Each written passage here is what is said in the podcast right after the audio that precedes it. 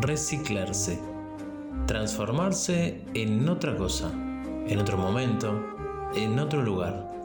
Porque somos energía, luces y sombras. Y con esto, la mejor versión de nosotros mismos. Hasta ahora. Te invitamos a compartir las tardes de los lunes y los viernes. En una buena, vuelve. Pero no somos los mismos. ¿Y vos? Conducción y producción, Federico Rieffel. Fabián Gusoni. Franco Marenco. Gastón Pinela. Ana da Costa.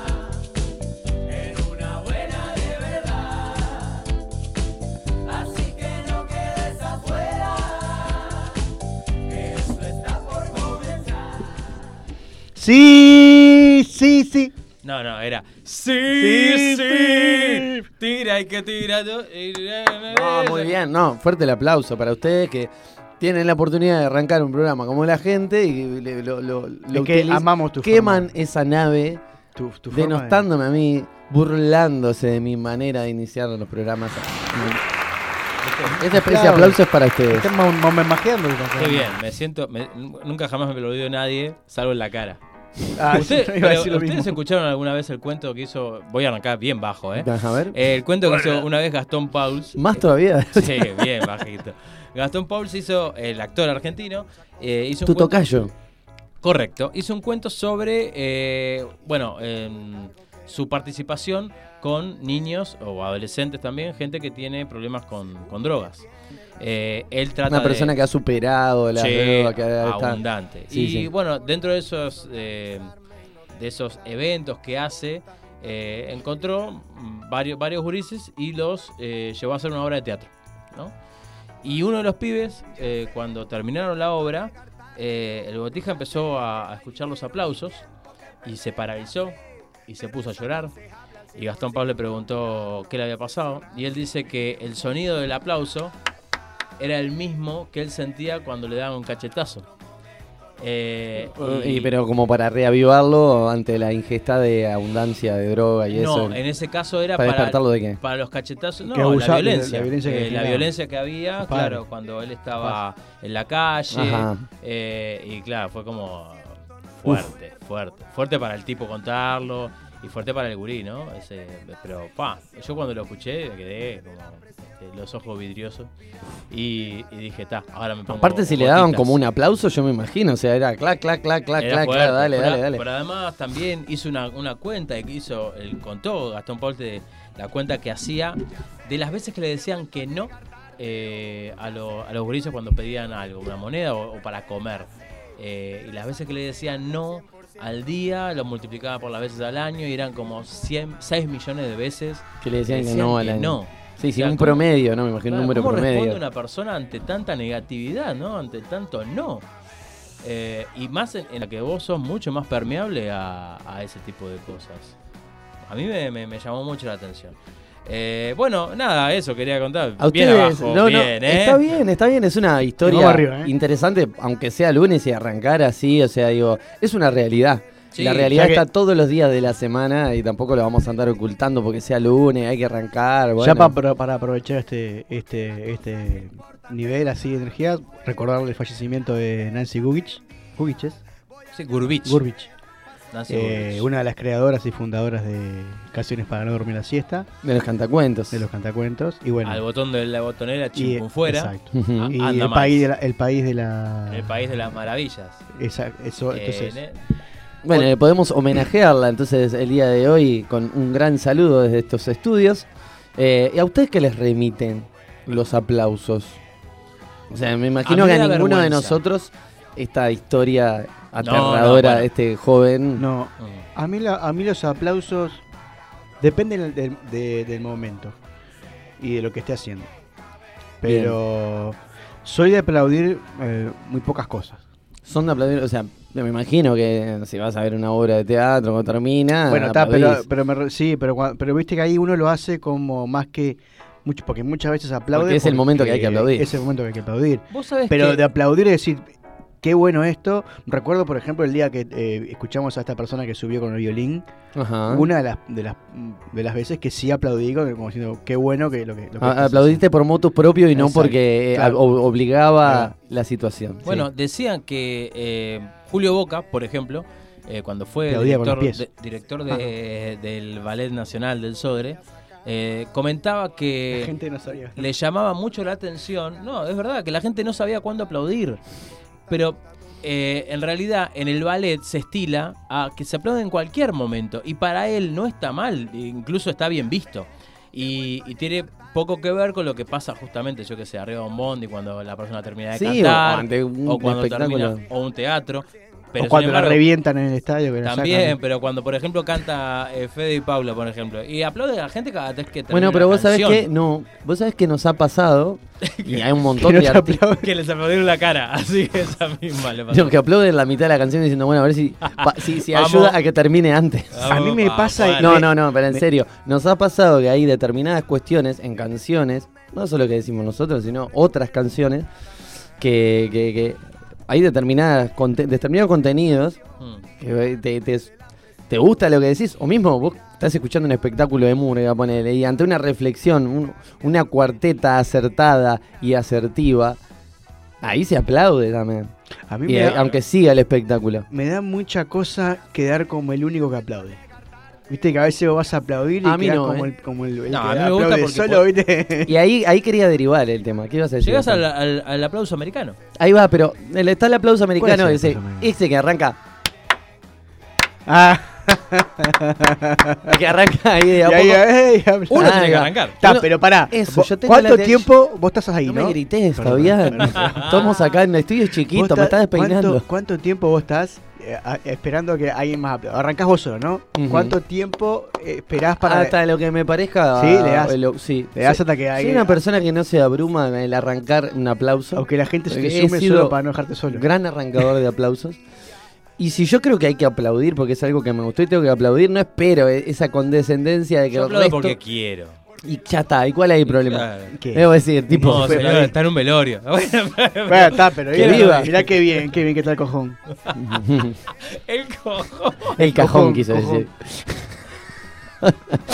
Se le- se- se- estuvo mucho tiempo juntándose con un español, Fabián Cusoni, y no sé qué es lo que está queriendo describir. Pero lo que eso, a mí, a mí me parece eso, que hay gente que Ah. realmente espera el aplauso multitudinario para sumarse. Y, hay- y hay gente, como yo, que, que le- si le gusta algo, le parece que hay que aplaudir en el momento, aplaude. Y por ahí, bueno, obvio que no es lo mismo ser acompañado que aplaudir solo que te queden mirando como, como diciendo, este desubicado, ¿qué le pasa? este, este bipolar... O cuando te reís solo.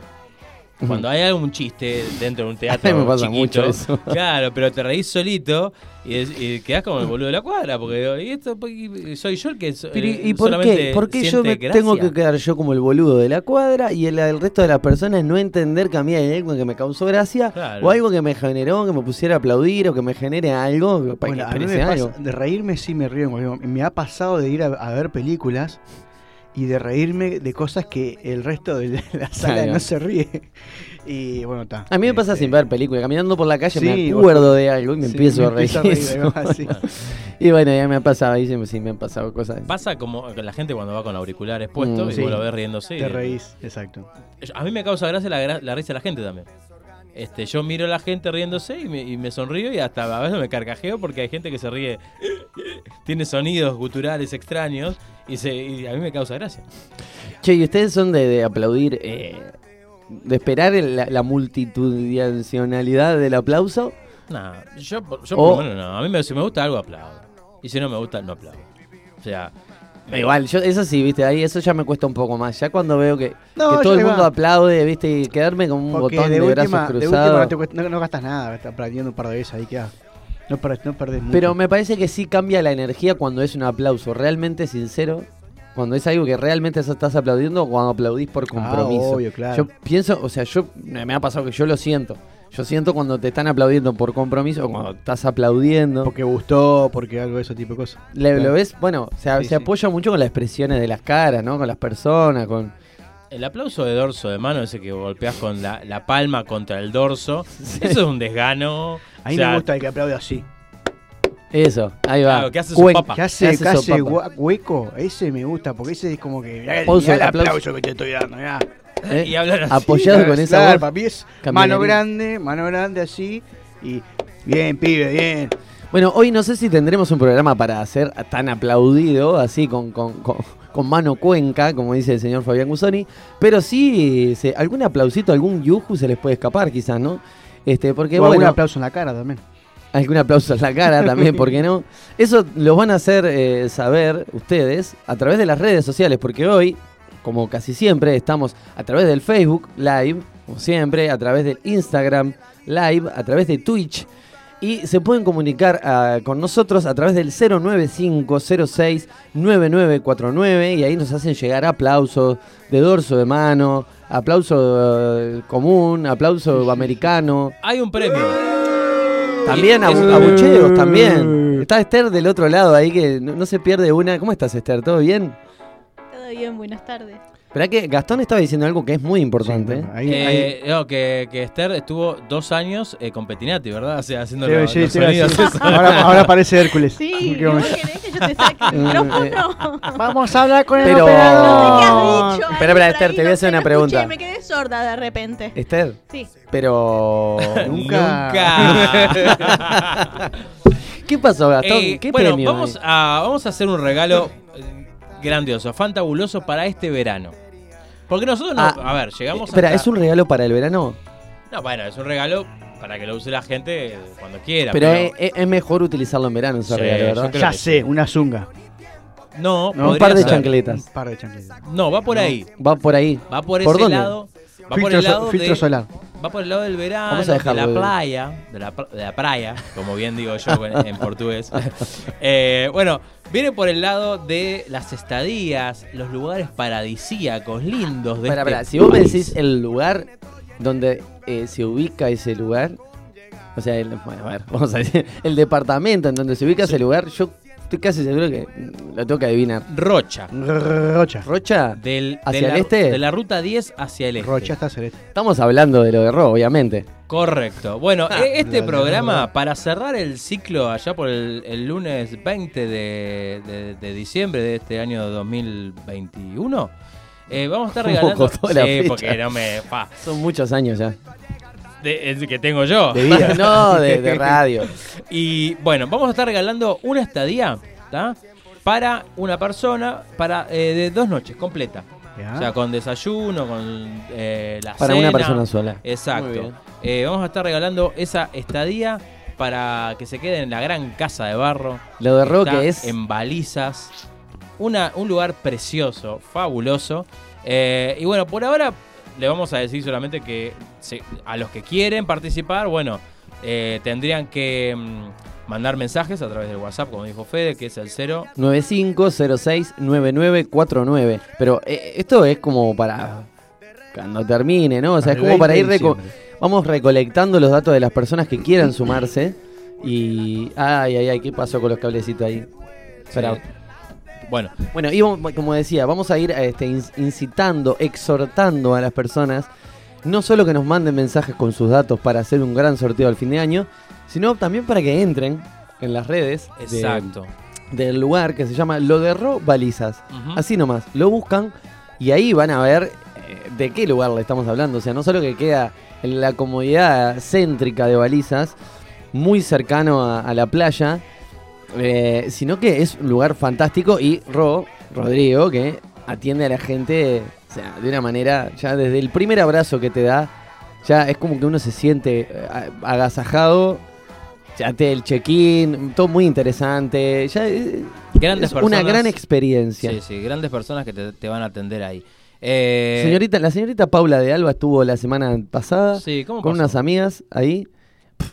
Pff, ¿Qué Increíble, nada. Ah, Eh, cayó en un momento de retiro porque estaban haciendo un retiro. previo a eso. Ah, previo a eso cayó, este, estaban acomodando el, el espacio para eso y nada, o sea, había gente igual.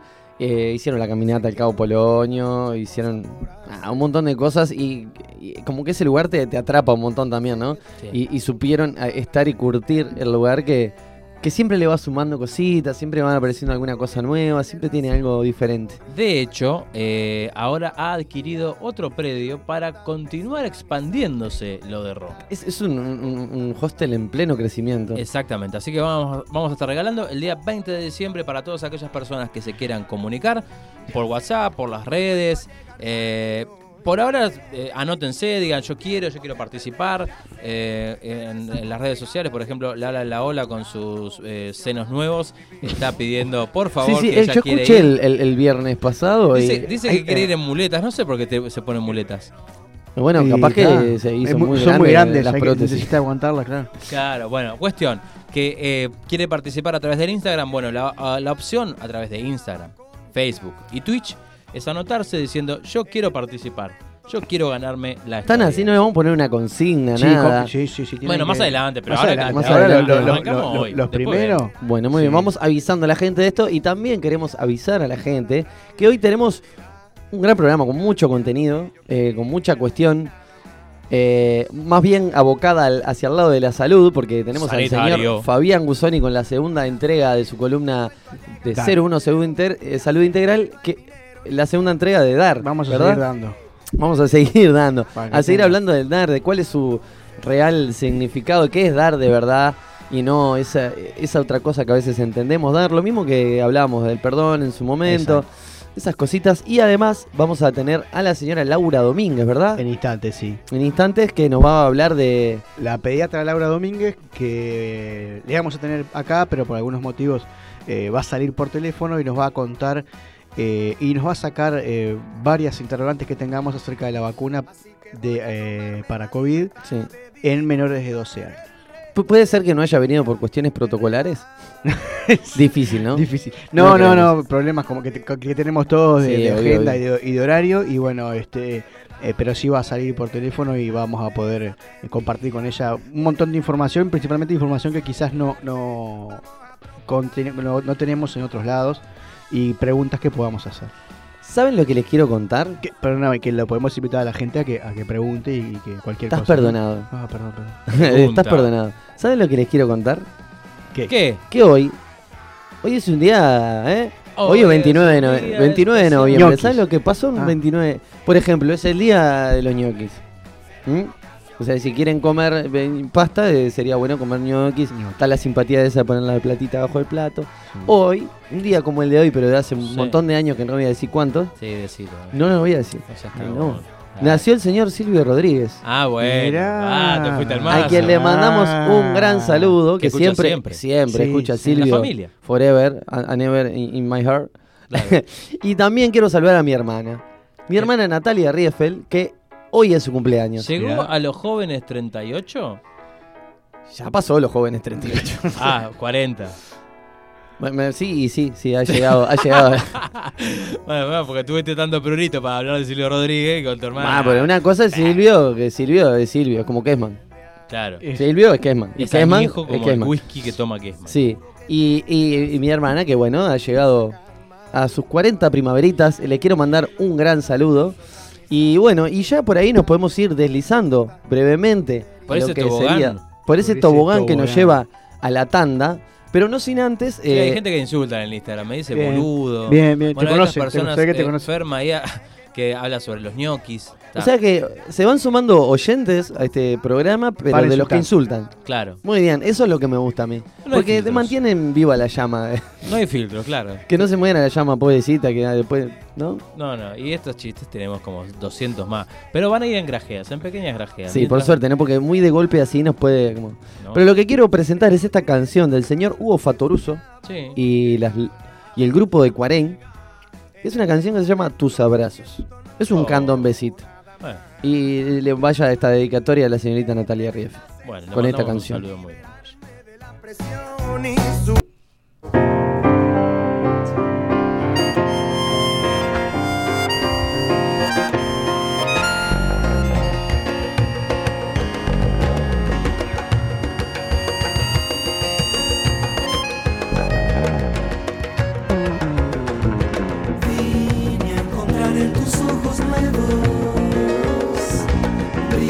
Que encendieron el corazón.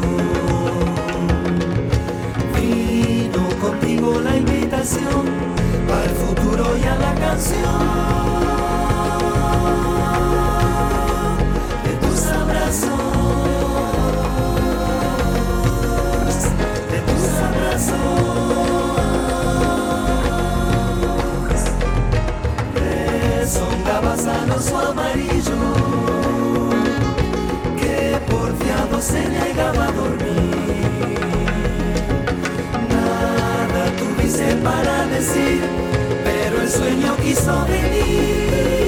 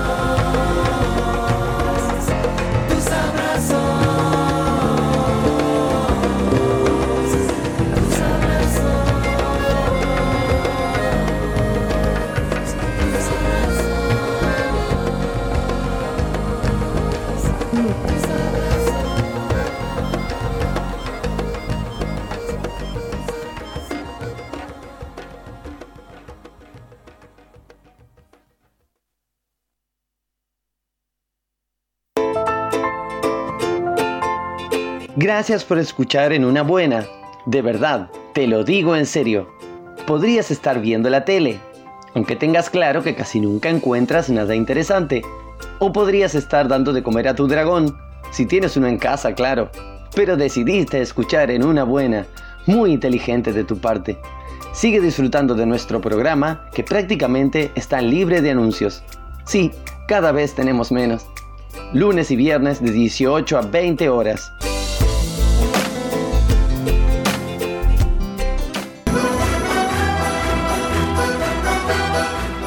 En el centro comercial del Parque Posadas abrió Valle del Nilo, almacén natural y tienda de plantas, donde podrás encontrar granos, cereales, semillas, frutos secos a granel, productos para celíacos, gran variedad de salvados, moliendas, harinas y féculas y una amplia variedad en yuyos, algas, condimentos y especies. Y además, todas las plantas de interior, exterior, árboles, huerta, aromáticas, tierra y fertilizantes o lo que necesites para tu jardín. Pedí las listas de precios por WhatsApp y recibilo en la comodidad de tu casa al 092 003 079. Envíos sin costo. Busca Valle del Nilo en las redes sociales y participa de los sorteos semanales por una hermosa planta de interior. Valle del Nilo 092 003 079. Desde el 88.7 transmite FM Ciudadela, Arde la Ciudad. La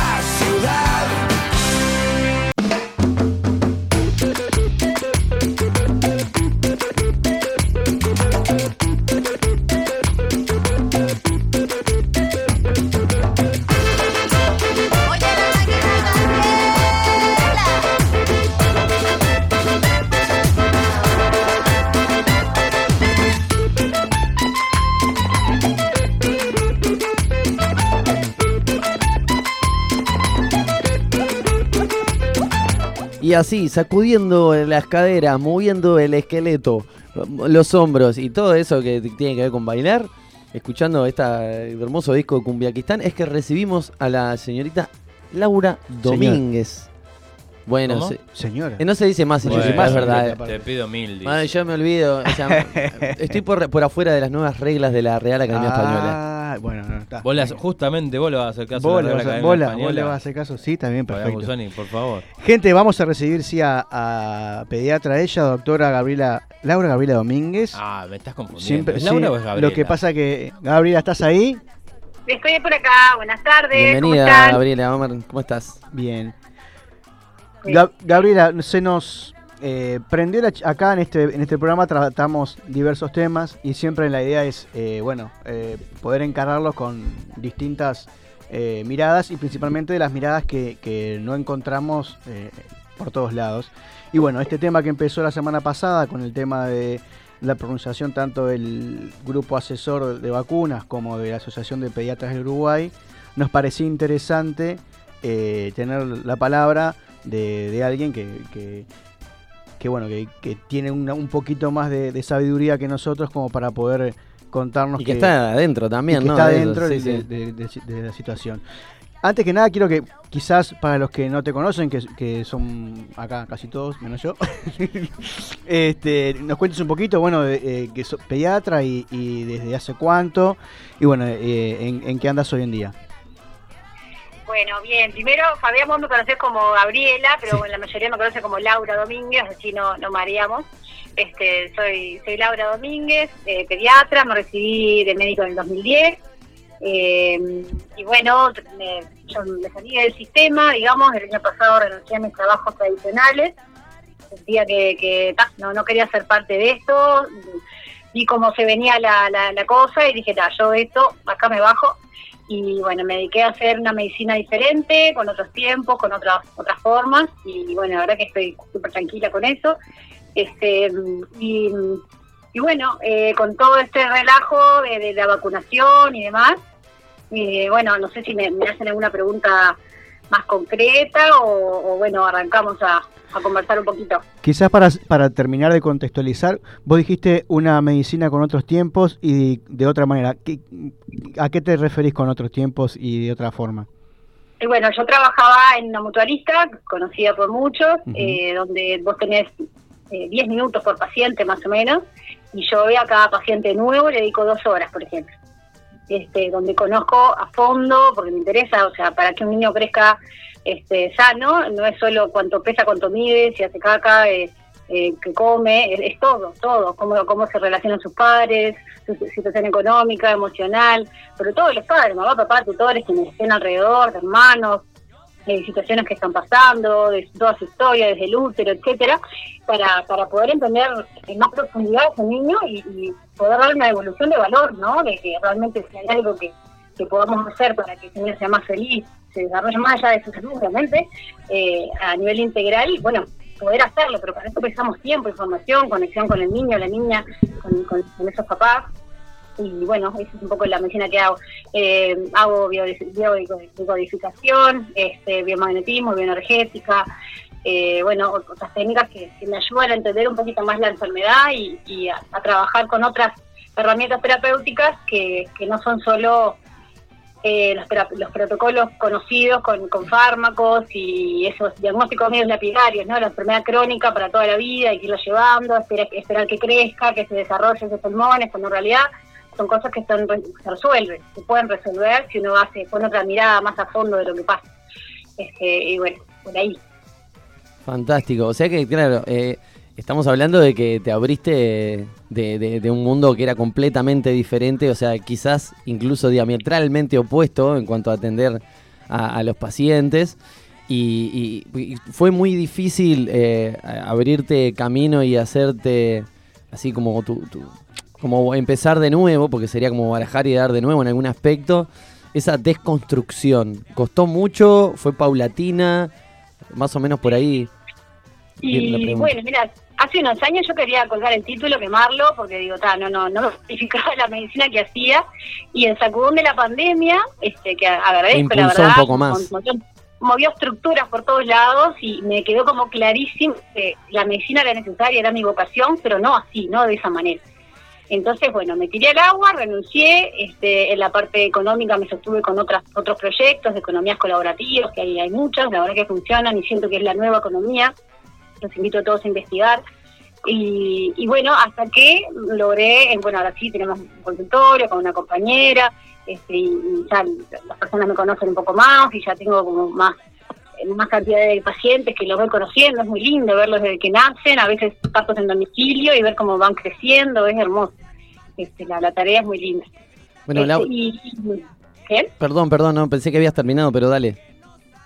Eh, bueno, y eso, o sea, el- lo difícil en sí fue el, el quiebre de cabeza, ¿no? De, de realmente soltar algo sin saber qué venía después, el cómo exactamente iba iba a, a- a- a- salir adelante con lo otro, no lo tenía claro cuando largué todo, ¿no? Pero fue una decisión desde, desde bien adentro, este, desde la intuición, el corazón, no sé, este, de lo que ya no quería más para, para, para abrir los brazos a lo que sí. Entonces, bueno, que ahí la, la vida, el universo, Dios, como cada uno quiera llamarle, este, como que nos cuida, ¿no? Y nos, da, nos, va, nos, va, abriendo caminos.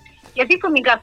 Este, y hoy la verdad que hago la medicina que, amo, que disfruto y bueno, y me buscan unos cuantos, así que algo, eh, algo bien estaría haciendo.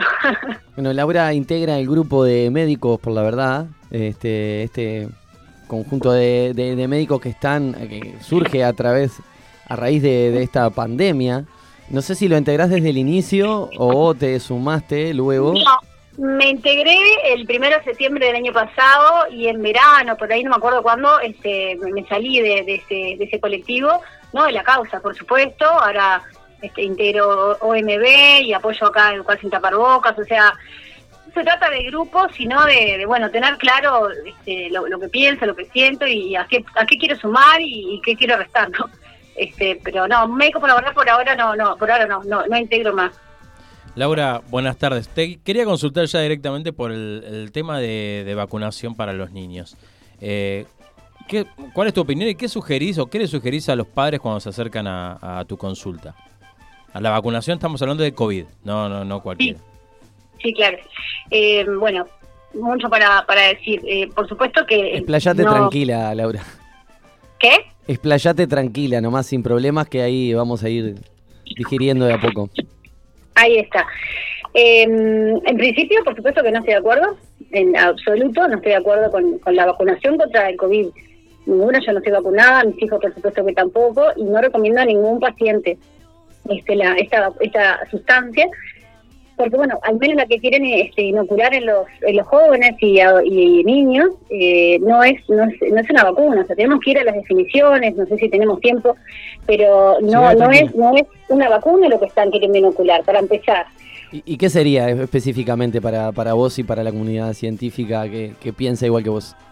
Y bueno, la, la vacuna como estaba estaba en el escenario porque cambiaron la definición de vacuna el año pasado, la inmunización, eh, era, era una, la introducción de un antígeno, ¿ah? un pedacito, para decirlo así, de un virus, bacteria, de un patógeno, que no tenían o o entero atenuado, vivo entero atenuado o algún trozo de este, de este patógeno para que el cuerpo pudiera aprender a reaccionar, a, a tener una respuesta. Claro, sería como Eh, generar defensas.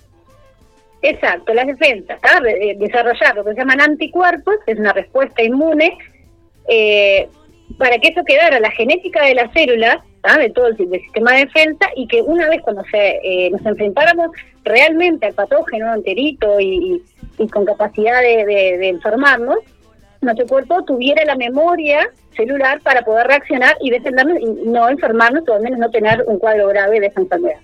¿Bien? O sea que está mal era- llamado vacuna, o sea, deberían llamarlo una inmunización. Esa, esa es, la, esa es la, la- la famosa va- la vacuna. La definición de vacuna es eso, la introducción de un antígeno que genera una, una respuesta inmune en el huésped. Esa es la definición de vacuna. Bien, esta, esta, esta sustancia que quieren inocular de Pfizer, lo que pretenden es introducir un trozo de ARN mensajero que se va a integrar al genoma celular para que nuestras propias células produzcan, codifiquen la proteína Spike, que es ese pedacito de virus, para que se entienda, ¿ah? que produzca el antígeno para que después nuestras propias células re- respondan y reaccionen contra esta proteína Spike que la genera nuestro propio cuerpo. Laura, ¿por, por qué, ¿por qué se hace esta, esta forma y no se hace como de la forma tradicional? Y bueno, la, Sinovac se supone que la hicieron con este un virus, este, el SARS-CoV-2 vi- este, atenuado, ¿no? Mm, ahí tengo un montón de preguntas que no está, no está aislado y purificado el virus, ¿cómo hicieron esa vacuna? No, no lo sé. Pero, pero bueno, esta esta forma de vacuna, que bueno, es todo una innovación y una gran, gran esfuerzo de las farmacéuticos y de la ciencia, todo lo que dicen, ¿no? Para, para sacar esto rápido y demás, fantástico, pero no, este, no, no entra en la definición de vacuna. Y, y hay que, o sea, no, no estoy en contra de la innovación y de la ciencia y todo lo, nuevo que pueda venir, pero hay que ser muy cautelosos este, porque ya la información que tenemos da bastante más miedo que, que seguridad, ¿no? La- la- el inocularse esto. Este, para, para seguir con, con eso que explicaba, el- lo que- a ver si se entiende, lo que lo que genera esto es, es grandes cantidades de proteína spike, que son ese pedacito de virus que este, no, no entró, no lo, no lo introdujeron en nuestro cuerpo para que eh, nuestro organismo reaccione, sino que lo producimos, lo, lo- vamos a producir nosotros. La pro- las células de ese niño adolescente que se vacunen van a producir cantidades indefinidas y no sabemos por cuánto tiempo de proteína spike para que después reaccionemos contra esa proteína spike. Este, en- entre otras cosas, ¿no? De lo poco que sabemos que se, que se introducen esas vacunas, porque hasta hoy yo no he, no he visto el prospecto. Yo ante cualquier fármaco que le dé a mis hijos o que, o que este, recomiendo o que indico que hago una receta, yo sé el- los componentes y sé los efectos adversos y sé las interacciones, porque para eso estudiamos. Este, pero esta esta sustancia que alguien, eh, hay colegas que están indicando y eh, diciendo que son seguras, ninguno de mis colegas leyó el prospecto porque no está en la, no está en la mano de nadie. O sea, No le decís que lo hacen un poco de memoria y confiando en la veracidad del producto y de lo que dice la opinión pública, básicamente. Exacto, es un acto de fe y no, no- dejó de ser ciencia. Eso es lo que a mí me preocupa. Este, y, y bueno, y esta sustancia eh, sí se sabe, la proteína spike ya está estudiada hace 10, 15 años, hay un montón de estudios en animales y, algunos seres humanos que hablan de que eh, una inyección con, con una inoculación de, de proteína spike genera un estado inflamatorio en el organismo tremendo que genera, entre otras cosas, eh, la enfermedad dependiente de anticuerpos, trombos, microtrombos, eh, posibilidad de enfermedad autoinmune, pos- posibilidad de enfermedad oncológica. Este, entonces, bueno, es, llama, llama mucho la atención porque se elige esta, este, este método para, para inocular este, en, en, estas sustancias. Hablaste de, de acto de fe, ¿también es un acto de fe para vos eh, o lo, lo que tiene que hacer la gente para no contagiarse? Eh, ¿Hablas de las medidas sanitarias? Sí, Los lo, lo que protocolos. sea, a no, no hacer nada eh, eh, mm, te da, te da, no sé, eh, más seguridad. En el caso tuyo, vos no te vacunás, pero haces alguna otra cosa para, para evitar el contagio. Sí, claro, eh, por supuesto, siempre podemos hacer algo. O sea, la mejor forma de evitar una enfermedad es cuidar la salud, ¿no? Es decir, es cambiar el foco y no defendernos de todo lo que hay de afuera, sino estar fuerte yo. O sea, esta es una enfermedad que tiene letalidad bajísima, por suerte, de 0,2%. Bueno, si yo eh, refuerzo mi sistema inmune, todo mi, mi, mi- mi organismo, este, ese cero ocho se transforma en cero. O hay muchas menos chances de que me afecte si cuido mi salud. Tenga la edad que tenga, ¿no? Una alimentación sana, lo más alcalina que podamos, este, disminuir la el consumo de los cuatro venenos blancos, ¿no? Leche, azúcar, harina este, y sal, eh, consumir muchas fru- frutas, verduras, tomar sol, hacer contacto con la tierra, eh, a- suplementar en el caso de que sea necesario con vitaminas, eso, eso lo hago en la consulta, vitamina D, vitamina C, etcétera y, y bueno y hay, hay otras opciones que están demostradas como por ejemplo el, la ivermectina de forma preventiva eh, en adultos en niños sí no, no tengo experiencia pero en, en adultos la ivermectina está funcionando muy bien con preventivo para esto y, eh, y el dióxido de cloro por supuesto este que es lo que yo atiendo a pacientes adultos incluso con covid complicados en sus domicilios y bueno no cursado ninguna enfermedad ni, ni, ni resfrío este, porque utilizo dióxido de cloro, antes, durante, después, este, en forma tópica y bioral. Laura, eh, yendo después me gustaría seguir profundizando con el, eh, el tema puntual de la, de la vacuna, eh, pero eh, yendo un poco al, al oficial y a las autoridades. ¿Qué documento, qué estudios y qué números eh, se basa tanto la Asociación de Pediatría como el Ministerio de Salud Pública para recomendar eh, la vacuna en, en adolescentes y en niños? Me hiciste una pregunta difícil. no lo sé. es que eso es lo que me pregunto. Porque ¿Por qué el Comité de Farmacéutica de la misma Sociedad Uruguaya de Pediatría, ahí pone una bibli- bibliografía interesante, este, aportando datos sobre justamente que no no hay, allá hay reporte de efectos adversos, este, la estadística de los niños no justifica tomar ninguna medida, ninguna medida, a menos que, que no sé, que tengamos que sea, no sé, agua, este, pero algo que sea 100% segura no, no justifica tomar medidas en esta población por, por cómo, por suerte, no se ven afectados por esta enfermedad. Eh, de, de la, de la estadística, que sabemos que de- en cuanto a la, a la eficacia y eficiencia, que en realidad, si a la definición estricta, no está medida, porque no se está haciendo medición de anticuerpos a pacientes vacunados y no vacunados para controlar a ver quién tiene más mejor inmunidad, no se está haciendo, este, grupo control, por ejemplo, o cuántos, eh, en el grupo de los no vacunados y de los vacunados, cuántos se enfermaron más, se enfermaron menos, grave, leve, eh, fallecieron, re- requerimiento de eh, terapia intensiva, no se está haciendo ese estudio, o sea, tenemos vacío de información ahí. Sí sabemos que un gran porcentaje de, vacunados se enferman eh, gravemente, contagian, eh, se, contagian, contagian a otros, se enferman, van a CTI y se mueren. Así tenemos el caso de Israel y varios países que están con alta tasa de vacunación su población, este, ya están por la cuarta ola. ¿Qué pasa? Siempre la culpa tienen los no vacunados. Cuando en realidad los que están internados, la mayoría son, son vacunados. O sea, Sí, eso echaría por ya, tierra un poco. No sé de dónde sacan la seguridad para, para recomendar la vacunación. Sinceramente, eso no, no tengo respuesta, no lo entiendo.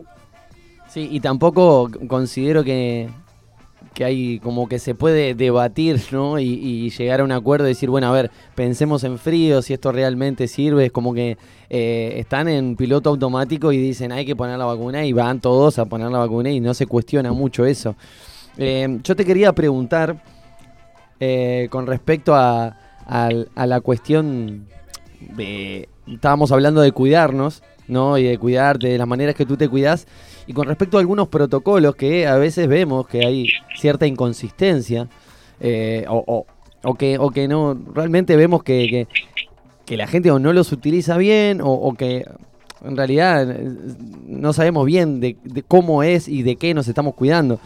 Eh, la cuestión, la, la pregunta concreta sería, ¿qué, qué opinás sobre las mascarillas, eh, el uso de las mascarillas en niños, más que nada, más que los adolescentes, pero sí, sería básicamente en niños y adolescentes y en general. Bueno, las mascarillas, este, hay, hay bastante información porque las mascarillas se usan desde hace décadas, ¿no? En ambiente quirúrgico médico, este, y la probabilidad de que una mascarilla de tela eh, ¿cómo es? frene la, la inhalación de, de una partícula del tamaño de un virus, que estamos hablando de nanómetros, es del 4%. ¿tá? Es muy muy variable, ¿tá? del 4, un poco más, pero es, muy baja la posibilidad de que uno este, no se, se proteja de no inhalar una partícula del tamaño viral con una mascarilla de tela.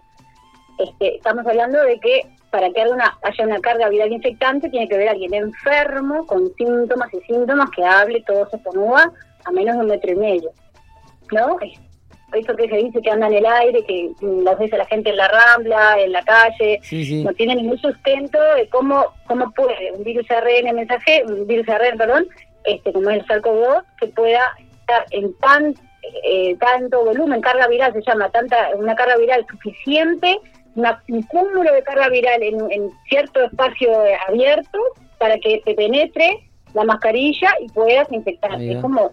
Sí, este, e- esta no- información está de, un poco desde el inicio, o quizás ya pasando los primeros meses de la pandemia, y, y aunque se difundió bastante y lo vi por varios lados, eh, como que la gente hizo oídos sordos o empezaron a poner obligatoriedad sobre este protocolo y se empezó a usar. ¿Qué, qué es lo que dicen las autoridades ante el planteamiento de que de la utilidad del barbijo en sí? Sí, lo que de- es como es muy interesante lo que está pasando, ¿no? Este, um, una obra de ingeniería social en cuanto a que no es tan claro, o sea, no, es, no hay ob- obligatoriedad, no hay- es una recomendación de la OMS, el Ministerio. Pero hay algunos no- lados que, que son de, de- de espacios públicos, por ejemplo, yo que sé, el transporte, o algunos lugares que ponen como uso obligatorio, son privados, ¿no? Pero ponen como uso obligatorio, pero a- no- a- aunque sean privados no deja de ser un espacio público en algunos casos, y ponen como uso obligatorio, eh, y, como que no hay mucha chance, o sea, vos tenés que trasladarte y tenés que subirte a un transporte que es público, aunque sea una empresa privada, se te obligan a, a hacerlo. Claro, y n- yo creo que, no sé, el 99% de las personas que usan mascarillas jamás fue a leer si realmente es efectivo o no, Sí, si tiene perjuicios o no. No tienen, no tienen ni idea, lo están, lo están usando. Este, hasta doble doble mascarilla, se sienten como mayor protección, cuando en realidad no aumenta la protección y sí aumentan los, los perjuicios. Está, estas personas están hipoxigenando y, y reinhalando su dióxido de carbono un montón de horas por día. Eso enferma mucho más y ahí estás re- muy mal parado este, fisiológicamente cuando, cuando realmente tengas un contacto con, con el virus. Esa persona tiene más chances de tener una enfermedad más grave porque su cuerpo está en acidez. Este, siempre eh, eh, su sistema inmune está, está mer- mermado, eh, genera una sobrecarga renal, sobrecarga cardíaca. No está respirando bien, no se está oxigenando de manera correcta, entonces... Exacto. Está muy peor- mucho peor parado que una persona que, que no usa mascarilla. Porque sí, podés, podés contagiarte capaz, pero vas a estar vas a estar sano.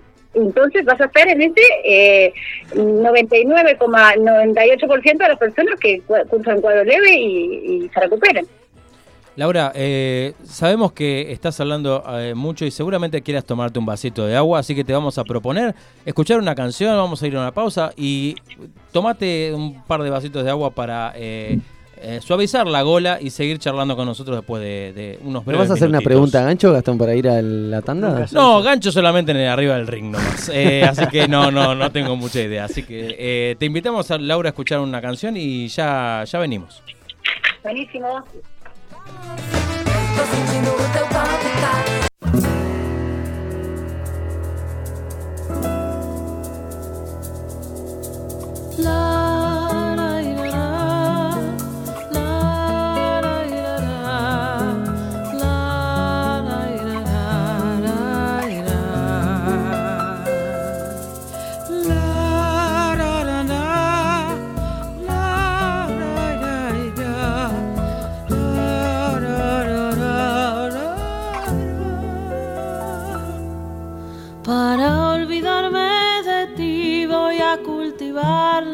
Tierra. En ella espero encontrar remedio para mi pena. Aquí plantaré un rosal de las espinas más gruesas. Tendré lista la corona para cuando en mí te mueras. Para mi tristeza violeta azul. Clavelina roja para mi pasión. Y para saber si me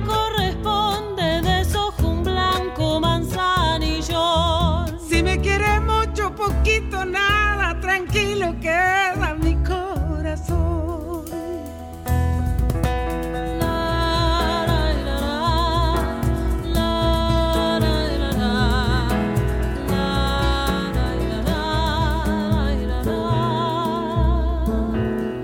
Creciendo irán poco a poco los alegres pensamientos.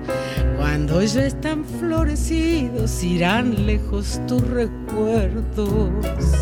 De la flor de la amapola seré su mejor amiga. La pondré bajo la almohada para dormirme tranquila. Para mi tristeza violeta azul. Clavelina roja para mi pasión. Y para saber si me corresponde desojo un blanco manzanillón. Si me quiere mucho, poquito, nada, tranquilo queda mi corazón.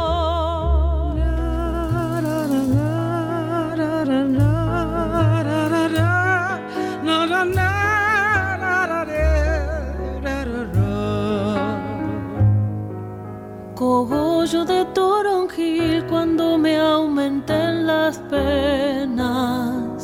Las flores de mi jardín han de ser mis enfermeras. Y si acaso yo me ausento antes que tú te arrepientas, heredar en estas flores, ven a curarte con ellas. Para mi tristeza violeta azul, clavelina roja para mi pasión. Y para saber si me corresponde,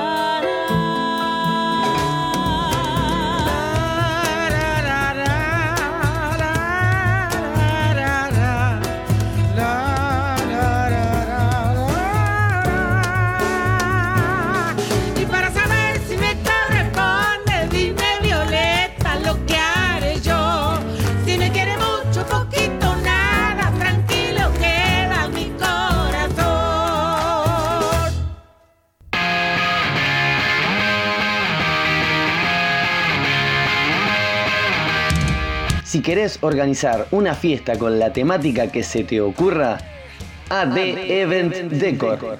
Decoración y organización de fiestas y eventos de forma integral, artesanal y a tu gusto. Teléfono 094-278-418. En Instagram, AD Event Decor. En Facebook, Andrea Dabove Event Decor.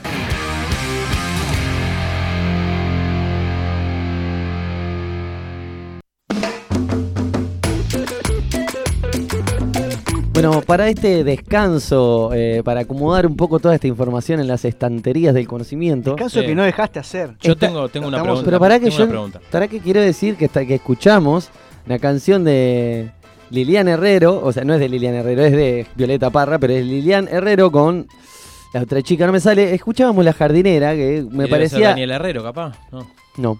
La Jardinera, que eh, es una canción que habla de gente que se cura con flores. O sea, más que el mal, los males de la salud eran los mal de amores. Pero también podemos trasladar esto a la- hacia, la, hacia la salud y prevenir, y prevenirnos de enfermarnos y de cosas con la naturaleza que nos rodea, que en un principio fue así.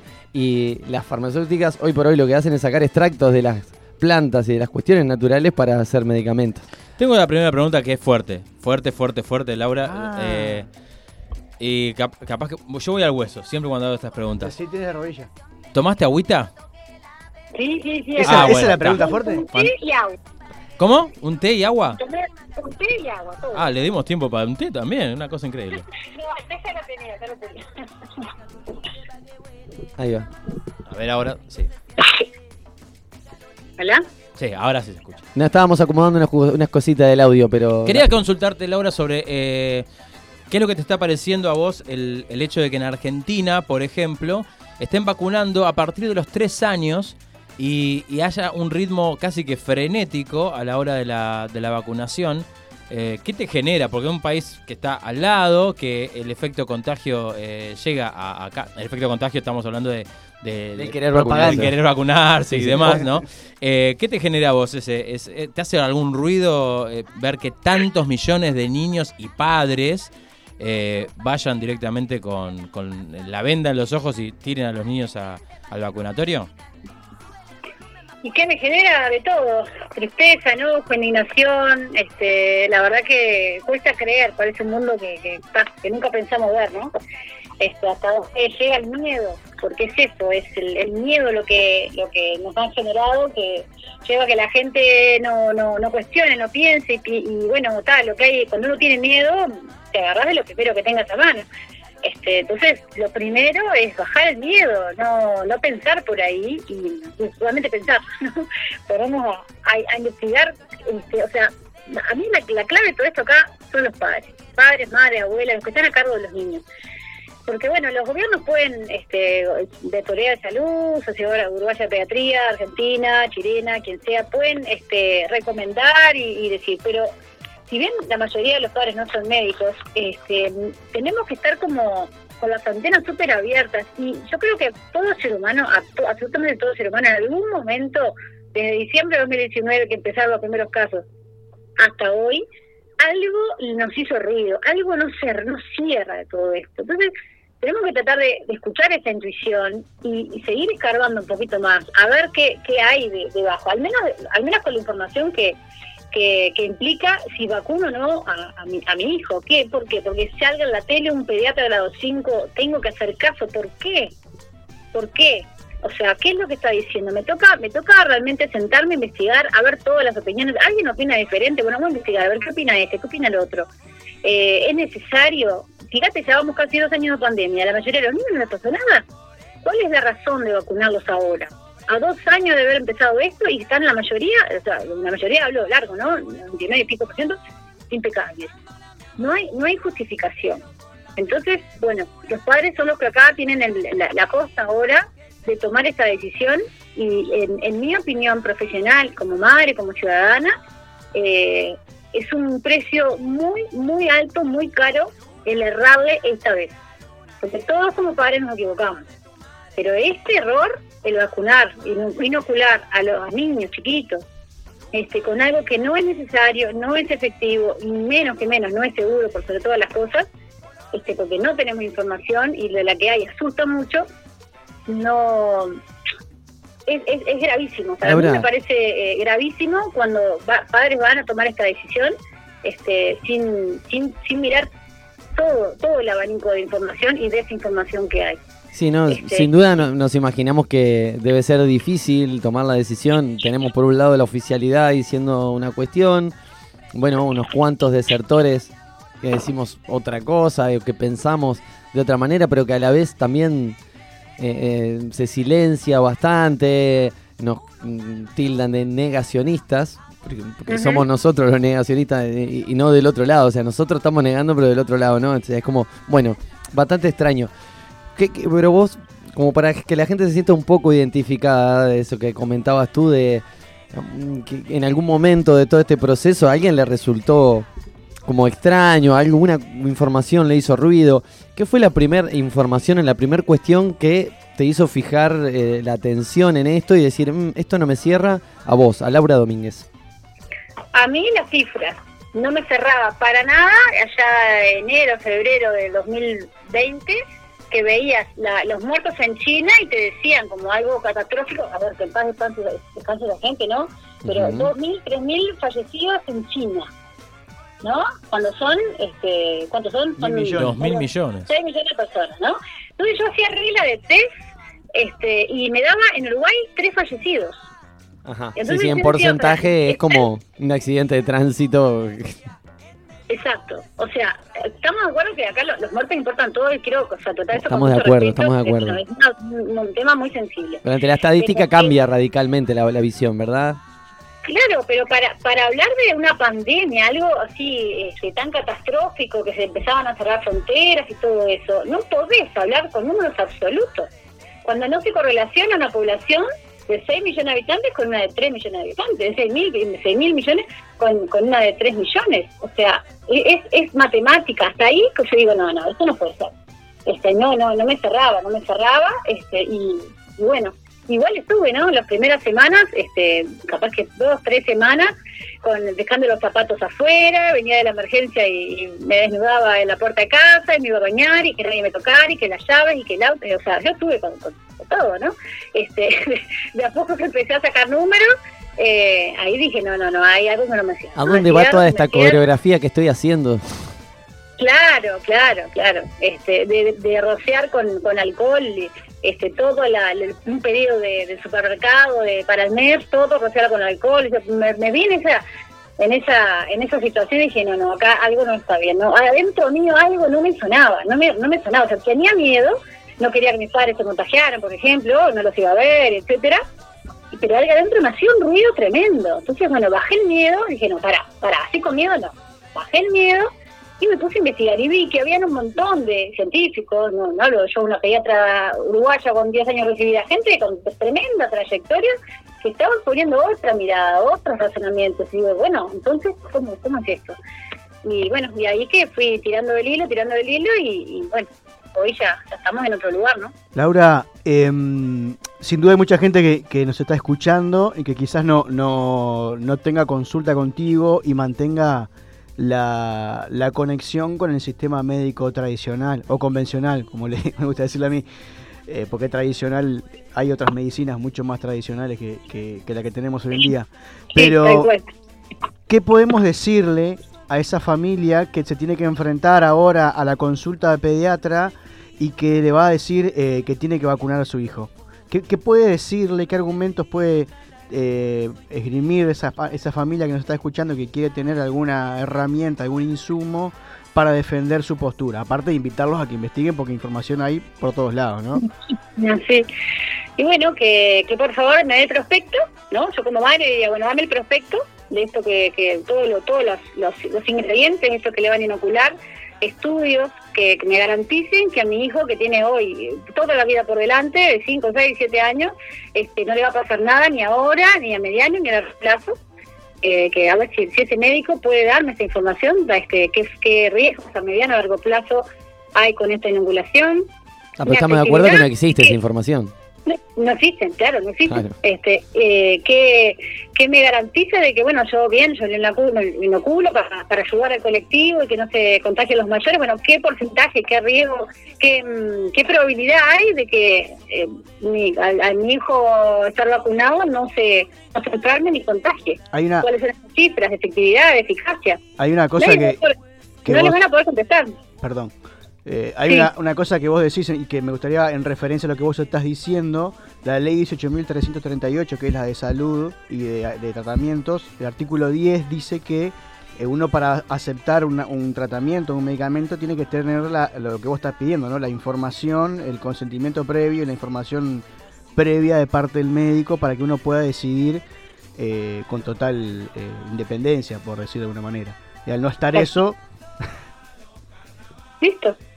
No, y, y que esto la, la gente se horroriza y como que no, nos escucha otra vez con eso, saliste, dicen eh, que es un, eh, un experimento. O sea, no sé qué parte no entiende la gente, que esto está en fase 3. O sea, la, la fase 3 se hace por lo general en un par de miles de personas, dos, cinco mil, diez mil personas, para después hacer la fase 4 y después largar la escala mundial. ¿no hay ninguna vacuna que haya pasado a la fase, la fase 3?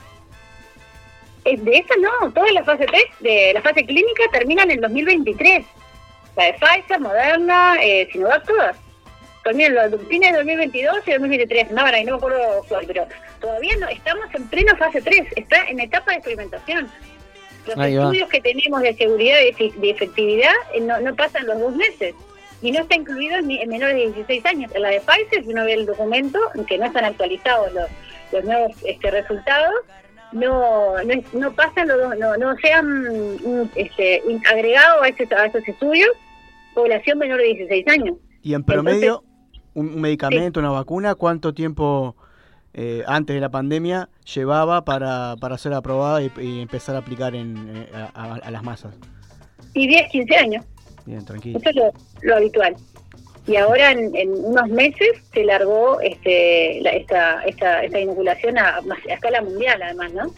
Cuando Eh, en realidad no había urgencia.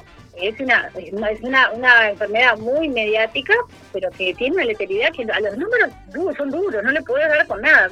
La letalidad es del 0,2% a nivel mundial. Hagan lo que hagan, y mirá que han jugado con las cifras, ¿eh? ¿Y, y cuál es la explicación de, de, bueno, de, de la oficialidad, por no hablar y no decir concretamente, pero si esos números que son incluso mucho más bajos que los de la gripe común, ¿no? Eh, ¿Cuál es el argumento que se utiliza para, en algunos casos, porque hay algunos países que están obligando a vacunar? Eh, esa era una de las preguntas de, o sea, ¿cuál es el argumento que se utiliza para hacer obligatorio en algunos lados y seguir impulsando esta vacunación? Y en otro, en otro, en otro aspecto, ¿a cuánto está el Uruguay, si es que está a una distancia, de que sea obligatoria la vacunación? Si es que es, no sé, vos que estás más cerca ahí de, de- de- de la, la medicina, me imagino que charlarás con tus colegas o alguno que haya quedado cercano ahí, este, de- de- de- de si eso puede llegar a suceder acá. Información concreta no, no, no tengo. De si puede ser obligatoria no. Este, quiero creer fervientemente de que no, no, no vamos a llegar a eso, porque cada vez los números y todo salta la vista y salta de que está, como lo que dije, las poblaciones más vacunadas son las que más ahora cuarta ola se siguen enfermando y muriendo. Eh, o sea, no, que ya, se demostró que tampoco previene contagio, porque eso, ¿se acuerdan que la- el argumento para vacunarse todos era para frenar eso y volver a la normalidad, la dichosa normalidad, ¿no? Eh, para que, bueno, que no, no sigan mu- muriendo personas y demás. Bueno, en realidad, desde que empezó la vacunación se ha muerto más gente. Las, los, los contagios se siguen dando, porque después se dice que no, era para prevenir el COVID grave, fantástico, pero los contagios siguen dando.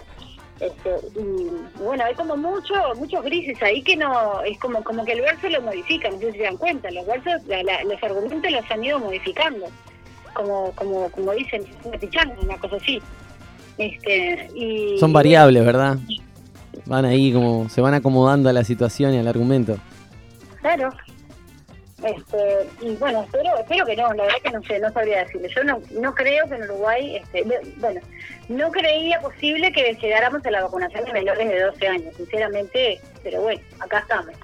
Eh, así que no sabría decirles. Pero ahí me parece que como población tenemos que hacer mucha fuerza, somos pocos, nos podemos organizar mejor, más y mejor, para, para pelear por nuestros derechos, ¿no? Porque es muy injusto que esta inoculación, que es experimental, que no está ni siquiera aprobada, eh, que está en fase 3, que hay tantos efectos adversos eh, ya a la vista, que no está mostrando ser eh, tan efectiva como decía, porque por ahí están aumentando dosis, ¿no? Dos, tercera, cuarta dosis, es porque no estamos dando efectividad, cuando tampoco hay estudios que hablen de la efectividad o seguridad de cruzar más dosis de vacuna y de cruzar marcas. Este, entonces, por todo eso, ay, me perdí. Perdón, me fui. Te saco, te saco de esa pregunta para no meterte más en un berenjenal. Te hago una consulta. Vamos a la, a la hipótesis de que Laura se va con todas, o se tiene, tiene preparado un viaje eh, al exterior del país con toda la familia. Eh, y sabemos perfectamente que por más que vos pidas que te den eh, la, bueno, el el contenido de las vacunas y demás, bueno, no te lo van a dar. Eh, ¿Llegarías al extremo de tener que dártela eh, la vacuna, vos, tu familia, para salir del país? Es un caso, una circunstancia, eh, pero excepcional. No. No, ¿No? no, Bajo, ninguna, bajo ninguna circunstancia, o sea, uno nunca dice nunca, ¿no? Porque, no sé, por un viaje seguro que no, pero bueno, en mi caso no tengo tengo familia, pero tampoco este, me, me desgarraría las vestiduras por, por familiares muy lejanos que no veo hace, hace mucho, ¿no? En mi caso, por ejemplo. Ujú. Capaz que tengo a mi madre, mi hermano, no sé, no sé, ahí sería capaz que diferente. Pero hoy no tengo, tengo clarísimo que no no me, no me ni a mí ni a mi familia, bajo ninguna circunstancia. Laura, ¿qué, mm, ¿qué opinás de las variantes estas que están apareciendo? Ahora apareció una nueva ahí, o Ormin. Este, que, que Sí, yo tengo entendido que, que en, la historia de, de los virus, eh, los virus mutan, pero no para ser más fuertes y matar a su huésped, sino que lo que hacen es eh, mutar para resistir el, el- bueno, el medicamento o el tratamiento que hacemos. ¿qué, qué, opinas de todas estas variantes que aparecen y que y, y- y nombraste en un momento eh, aislar el virus? Y bueno, capaz que hay gente que no tiene eh, el concepto de que- qué significa aislar el virus. Y bueno, en un mundo donde se, eh, se une toda la tecnología y la ciencia y todas las farmacéuticas para sacar en tiempo récord una vacuna, ¿no? O sea, hablamos de mucha inversión, de tecnología, económica, todo. Me suena rarísimo que todavía no haya, no esté la dichosa fotografía este, de, ¿no? eh, aislado y purificado el virus. Me llama mucho la atención. Eh, pero bueno, este, ese, el tema es ese, al no tener ese, ese virus aislado, ¿cómo, cómo realmente están haciendo esta, estas inoculaciones? Me llama mucho la atención. Pero bueno, perdón, me cayó algo. ¿Me podés, este, eh, era, era como amplia la pregunta, No, lo otro en el relación- la- Ah, de las variantes. Las variantes. ¿eh? Y, y ya viendo Ah, esto, que un- si no está aislado, ¿cómo saben que, que- que- que existe una variante? Y bueno, este, también dudas, ¿no? Tam- no, no, me- no me queda claro esto cómo lo están haciendo. Acuérdense que este virus, como no fue aislado, lo que hicieron fue una secuenciación, o sea, eh, de, la- de los, no sé cuántos, cuántos pares de bases que tiene un, un virus ARN, pero son como 30.000 pares de bases de, de ARN mensajero, eh, decodificaron algunas, y el resto fueron como emparchando y, y jugando ahí a, Es como ir imaginándoselo, de alguna manera. Exacto, Es como decir, bueno, a ver, yo creo que esto, este, este así. patrón, este dibujo continúa así y lo hago así. Exacto, exacto. Así fue que se codificó, pero cómo realmente es, es lo que no, no tenemos claro. En cuanto a las variantes, este, es muy interesante. Se les va a acabar el abecedario griego. Yo no sé hasta cuándo, hasta- hasta cuándo vamos. Ya quedan Después pocas quedan letras, sí. Epsilon prima, uno, dos, tres, bueno. Eh, Van a parar cuando lleguen a teta. ¿cuál es Eso que dijiste, ¿no? Que en la naturaleza un virus cambia para resistir a su ambiente, lo cual el ambiente 1, huésped 1, Fabián, ¿no? Por ejemplo, está, resistió, Fabián sobrevivió, cambia para resistir a otro a otro huésped y lo que va generando son otras capacidades, pero no de, de, matar a ese huésped, sino de sobrevivir y en realidad se está haciendo menos virulento. ¿sí? Este, no es que sea más y más virulento. De hecho, ninguna de las variantes ha, mostrado que, que sea más, más peligrosa que las anteriores. De hecho, esta Omicron eh, es este, fiebre baja, síntomas leves, eh, o sea, no, no tiene no tiene mucha diferencia a, a- a lo anterior leve. Entonces, bueno, ¿cuál es el- la historia? Claro, pero lo- lo- la noticia es, es, es- es escándalo, es eh, preocupa, eh, un montón de, de- de- de- de adjetivos que, que uno que hacen lo que vos decís, generar miedo. Sí, Y ante el miedo de la se gente- ha probado eh, que haya, que ni- ninguna de estas variantes, que ya no, no sabemos cómo es que las, las, las miden y las, las realmente tenemos todo un vacío ahí, eh, que ninguna haya cambiado la fisiopatología de la enfermedad, o sea, la forma de cómo el virus, el supuesto virus, se una al receptor de la mucosa respiratoria, el AC2, eso no ha cambiado, por ejemplo. Este, todo lo que lo que desencadena no, no ha cambiado, es más o menos menos este, intensa la enfermedad según el hueso, como siempre, pero no no ha cambiado la, la patogenia. Entonces, este, ¿por qué tanto tanto alboroto, no? O sea, si me decís esto causa, no sé, un sangrado masivo, pasa otras cosas, pero pero es más es más de lo mismo, o sea, es, es como eh, me parece es in- innecesario andar contando con- porque siempre en todos los virus este ha- han habido cepas diferentes y no hay tanto tanta historia El- el- de hecho los virus ARN mensajeros justamente por eso es que no tenemos vacunas contra el contra el VIH por ejemplo que es un virus ARN es altamente mutagénico Claro. va a mutar y va, va digo, se nos van a acabar los abecedarios, este, todos, y, y vamos a seguir viendo variantes, porque eso sí, es un virus que muta, se va a ir transformando y va a convivir con nosotros. Convengamos que la gripe común también muta todos los años. Exacto, por eso se hace la, la vacuna diferente, que también nunca, nu- nunca entendí, ¿no? Porque la, que te la, la- lo que inoculan eh, en el 2022 fueron con las variantes más frecuentes en el 2021, que probablemente en el 2022 no sean las, más- la- las que más circulen. Y así, siempre vamos un año atrasado de las variantes porque no sabemos cómo, cómo se va a comportar el virus cada año. Esto es tener una bola de cristal. Este, Bueno, Laura, eh, nada, es como mucha información para ir acomodando. Es muy probable que quizás en algún otro momento pueda estar interesante seguir charlando sobre esto. También depende de cómo vayan surgiendo los temas y cómo se ve, cómo se vayan dando los, las cuestiones con respecto al, a- al- al- al tema y a la vacunación en sí. Así que si tenés este algún... ¿verdad que eh, Fabián me hace señas y no le entiendo. No, que si alguien está escuchando y quiere contactarse contigo para Ah, atender a, a sus hijos, ¿cómo, ¿cómo puede hacer? Bueno, les dejo mi teléfono ahí en la radio, ¿les parece? Por favor. No, Sí, y sí, es sí. que sí. lo- es que lo, lo necesite en, confianza. Este, porque bueno, no somos muchos los que estamos haciendo así algo diferente y, y a veces hay un poco de... Hay resquemor, Eh, ¿verdad? Hay de todo. Antes de despedirte, quería saber una cosita nada más. Eh, eh, ¿Tuviste eh, como mucho encontronazo o, o mucho como te con, con los compañeros y ex compañeros de trabajo? eh, ¿Te sentiste apoyada? ¿Te sentiste denostada? ¿Te dejaron un poco tirada? ¿Cómo te sentiste? Bueno, yo, yo les digo, con mis colegas, el trabajo que más frecuentaba todos los días, renuncié en octubre. Con los pocos colegas con los que hablé, este, en ese momento yo no usaba tapabocas mayormente y demás, o sea, ya, ya había ahí una diferencia. Este, y, la verdad que me, cansé de, querer explicar, entonces era como que mi, salida fue re- renunciar.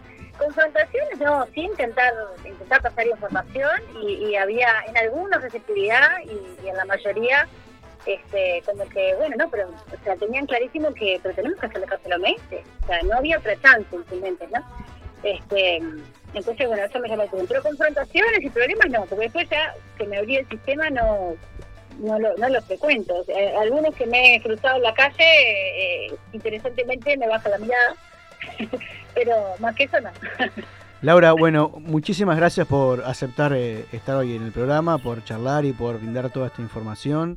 Eh, bueno, te decíamos que, que siga, sé, sé que por, por, por conocimiento propio de que te está yendo muy bien saliendo del sistema y a veces que eso que da un poco de miedo, no es tan así. Y bueno, eh, te deseo lo mejor para vos, para tu familia. Y ya saben, quien quiera contactarnos nos, nos manda un mensaje a nosotros y, y les pasamos el teléfono. Mientras tanto, nos- muchísimas gracias Laura. Nosotros nos vamos a ir escuchando. ¿Se acuerdan que la otra vez le presenté una banda? Le llamamos Todos Brujos. Sí, Uruguaya, sí. la banda, con el señor este, Matías Rodríguez y Sí. con, con, eh, No Frank tiene nada que ver Sec- con Mandala, ¿no? Que encajaste de, ah, mirá Mandala, no sé qué, 40 años tiene cada uno, mirá. Sí, y, pero lo conocían. Mandala sí. Ah, ¿ma- ¿conocías Mandala? Mandala sí. Ay, conoce Mandala. Bueno, pero todos brujos no. ¿Y sabes qué me vamos a escuchar? que me fui.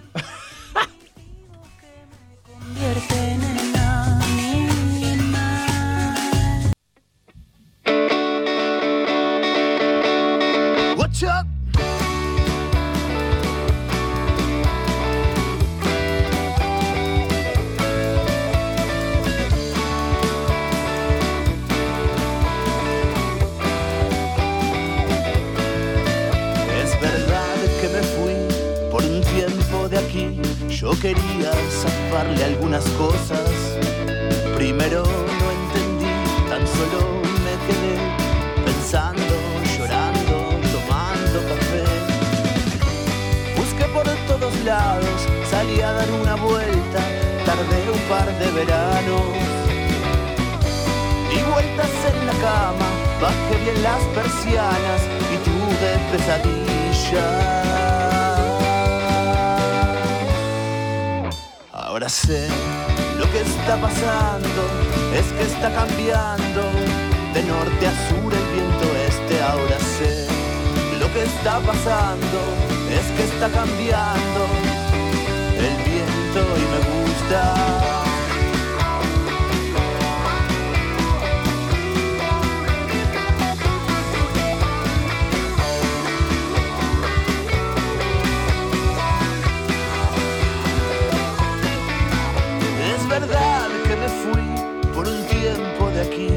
Yo quería zafarle algunas cosas. Primero no entendí, tan solo me quedé pensando, llorando, tomando café. Busqué por todos lados, salí a dar una vuelta, tardé un par de veranos. Di vueltas en la cama, bajé bien las persianas y tuve pesadillas.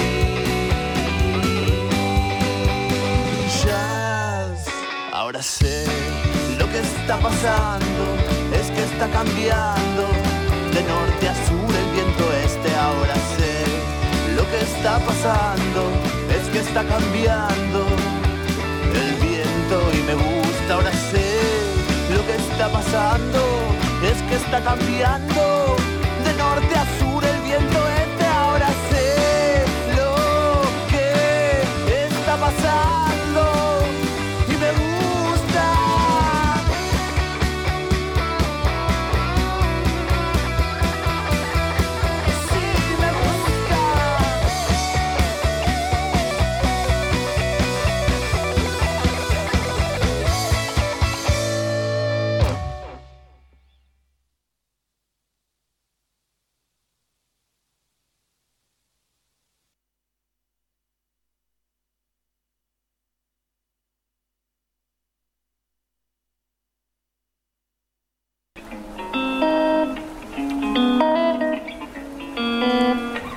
Esta es la cartelera colaborativa de En una buena. Om Yoga, prácticas de yoga tradicional de India. Reiki, masajes, registros akáshicos. Instagram, arroba omyoga.uy. Teléfono 097 384218. Vía Verde, alimentos sin gluten, sin lactosa, sin azúcar refinada. Viandas. Pedidos especiales. Instagram. Arroba Vía Verde Alimentos Sanos. Teléfono 094-737-813. Yanila González, psicóloga. Atención a jóvenes y adultos. Consultas por Zoom y presenciales. Instagram arroba Yanila-González-Garoli. Teléfono 094-467-958. La Nueva Urbana, servicio de catering, pizzas a la parrilla, chivitos, calzones, hamburguesas. En Facebook, arroba la Nueva Urbana. Teléfono 099-056-556. Maja Cocina, comida casera, budines, tortas, galletas, scones, panes, alfajores. Estamos en Parque Posadas. Instagram arroba maja-cocina-uy. Teléfono 095 776 295. Mencionando en una buena en cualquiera de estos emprendimientos, tenés descuentos.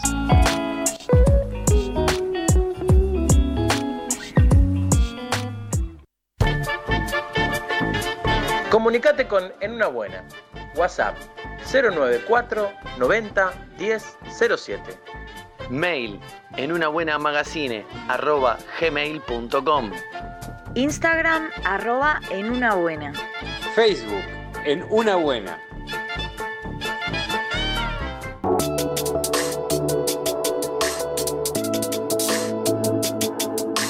Cuando sintonizas en una buena, tienes una experiencia única. Accedes a contenido que no escuchas en otro lugar, con información incompleta y de fuentes dudosas, pero pensando para que tú te intereses en un tema y lo investigues. Seguramente lo haces mejor que nosotros. Continúa disfrutando de una buena. Si aún no se ha cortado el streaming,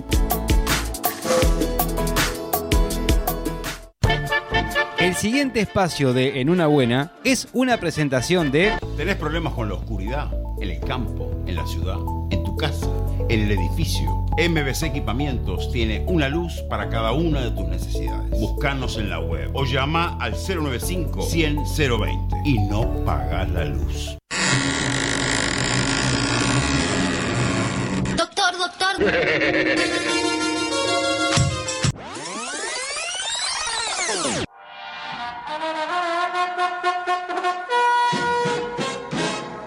Miedo, amenaza, lucha y prevención.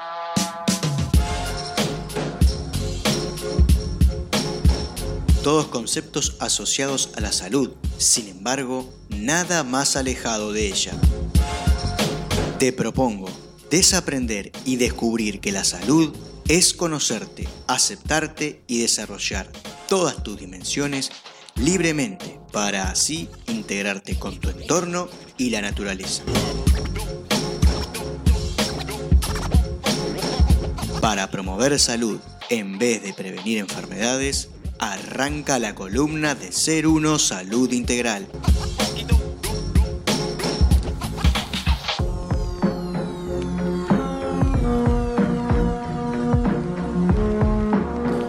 Mientras eh, hacemos experimentos afuera del aire, porque somos personas intrépidas y intrépido. Y nos gusta, y nos gusta ser intrépidos. Por supuesto, claro que sí. Vamos a Aunque recibir... yo no sé muy bien qué significa eso, pero me, me gusta. Ahora googleamos en la RAE, que tanto le gusta a Fabián Gusoni, eh, y vamos a enterarnos de qué es un intrépido. Intrépido podría ser una referencia el señor Fabián Gusoni, que viene acá, todito limado. A darlo todo. Y habla, habla sobre el dar. Vamos a seguir dándole. Y me dejan ridículo porque yo eh, publicité el Para mí, eso Así es que- intrépido. Dar. Dar. Pero dar eh, así, Pero como. eso te pasa por no escuchar la columna. Pulenteado. La columna pasada dijimos que íbamos a hacer la segunda. La segunda temporada de Dar. La segunda temporada. Bueno, bien, vamos a hacer todo un año entonces de dar. De dar. Fabián Gusoni, ¿Cómo- bienvenido a tu espacio de eh, columna de salud. Bien, me gustaría, más allá de, de- de que siempre lo hacemos, pero bueno, tuvimos una, una para mí, una, una charla bastante interesante y que, eh, bueno, ah, puede mover muchas cosas, o nos movió muchas cosas. Que, ¿Cómo se sienten, chicos? Bueno, puedo arrancar yo Sí, diciendo dale. que después de la charla esta me quedé, a ver, no, no es que me quedaron cosas por preguntar, pero eh, Dudas. Sí, cuando hablamos sobre el miedo, viste, Eh, yo cuando tuve mi, mi episodio de, COVID y yo eh, sentí temor, pero también venía enrabado con la situación que había vivido mi padre. Eh, no sé si es tan fácil perder el miedo. Una cosa es decirlo y sí, vos estando eh, con conocimiento de causa, eh, siendo un médico, como en el caso de, de Laura, tenés más información. Pero sin información es muy difícil. O eh, peor aún, con no información errónea. O con otro tipo de información que lo que hace es apuntar a ese miedo y hacerlo crecer. Porque si vos estás con un riesgo eh, así de, o, o- o sentís, te sentís miedo porque estás infectado con el virus y no sé qué, y empezás a ver estadísticas de toda la gente que se muere todos los días y no la vas a pasar bien, amigo. No quiero quedar mal, pero cortaste eh, su, Sí, sí, su sí, No, no, bueno, estaba diciendo igual que más allá de eso, que como que me tiró un poquito Mala mía. para abajo. eh, después el, el resto me, me- siento muy bien. ¿El fin de La- semana? La rodilla. Bueno, eh, tuve mi primera despedida del año. Eh, Federico Riffel se reía porque, claro, era un, un equipo, un ¿Recién grupo de, tuviste la primera? de grupo funcional, de entrenamiento funcional. eh, mucha gente se la dio en la pera. Y, y bueno, Federico decía, pero ¿y, y el, y el entrenamiento ese? ¿Dónde está la gente que hace, la gente deportiva? Para eso entrenan. Y bueno, claro, se entrenan para eso. Ah, el fin Ah, de pero, pero, año, yo- a la pera. Yo entreno para eso, pero es un entreno, un entrenamiento diario. Trainer. Claro, quizás todos los fines de semana que se entrena fuerte. Eh, y, y claro, cuando me la veo en la pera no me duele. Esto es como, Claro. es como lo de la- los ultramaratonistas, ¿viste? Están los que corren poquito, que entrenan todos los días y corren todas las semanas.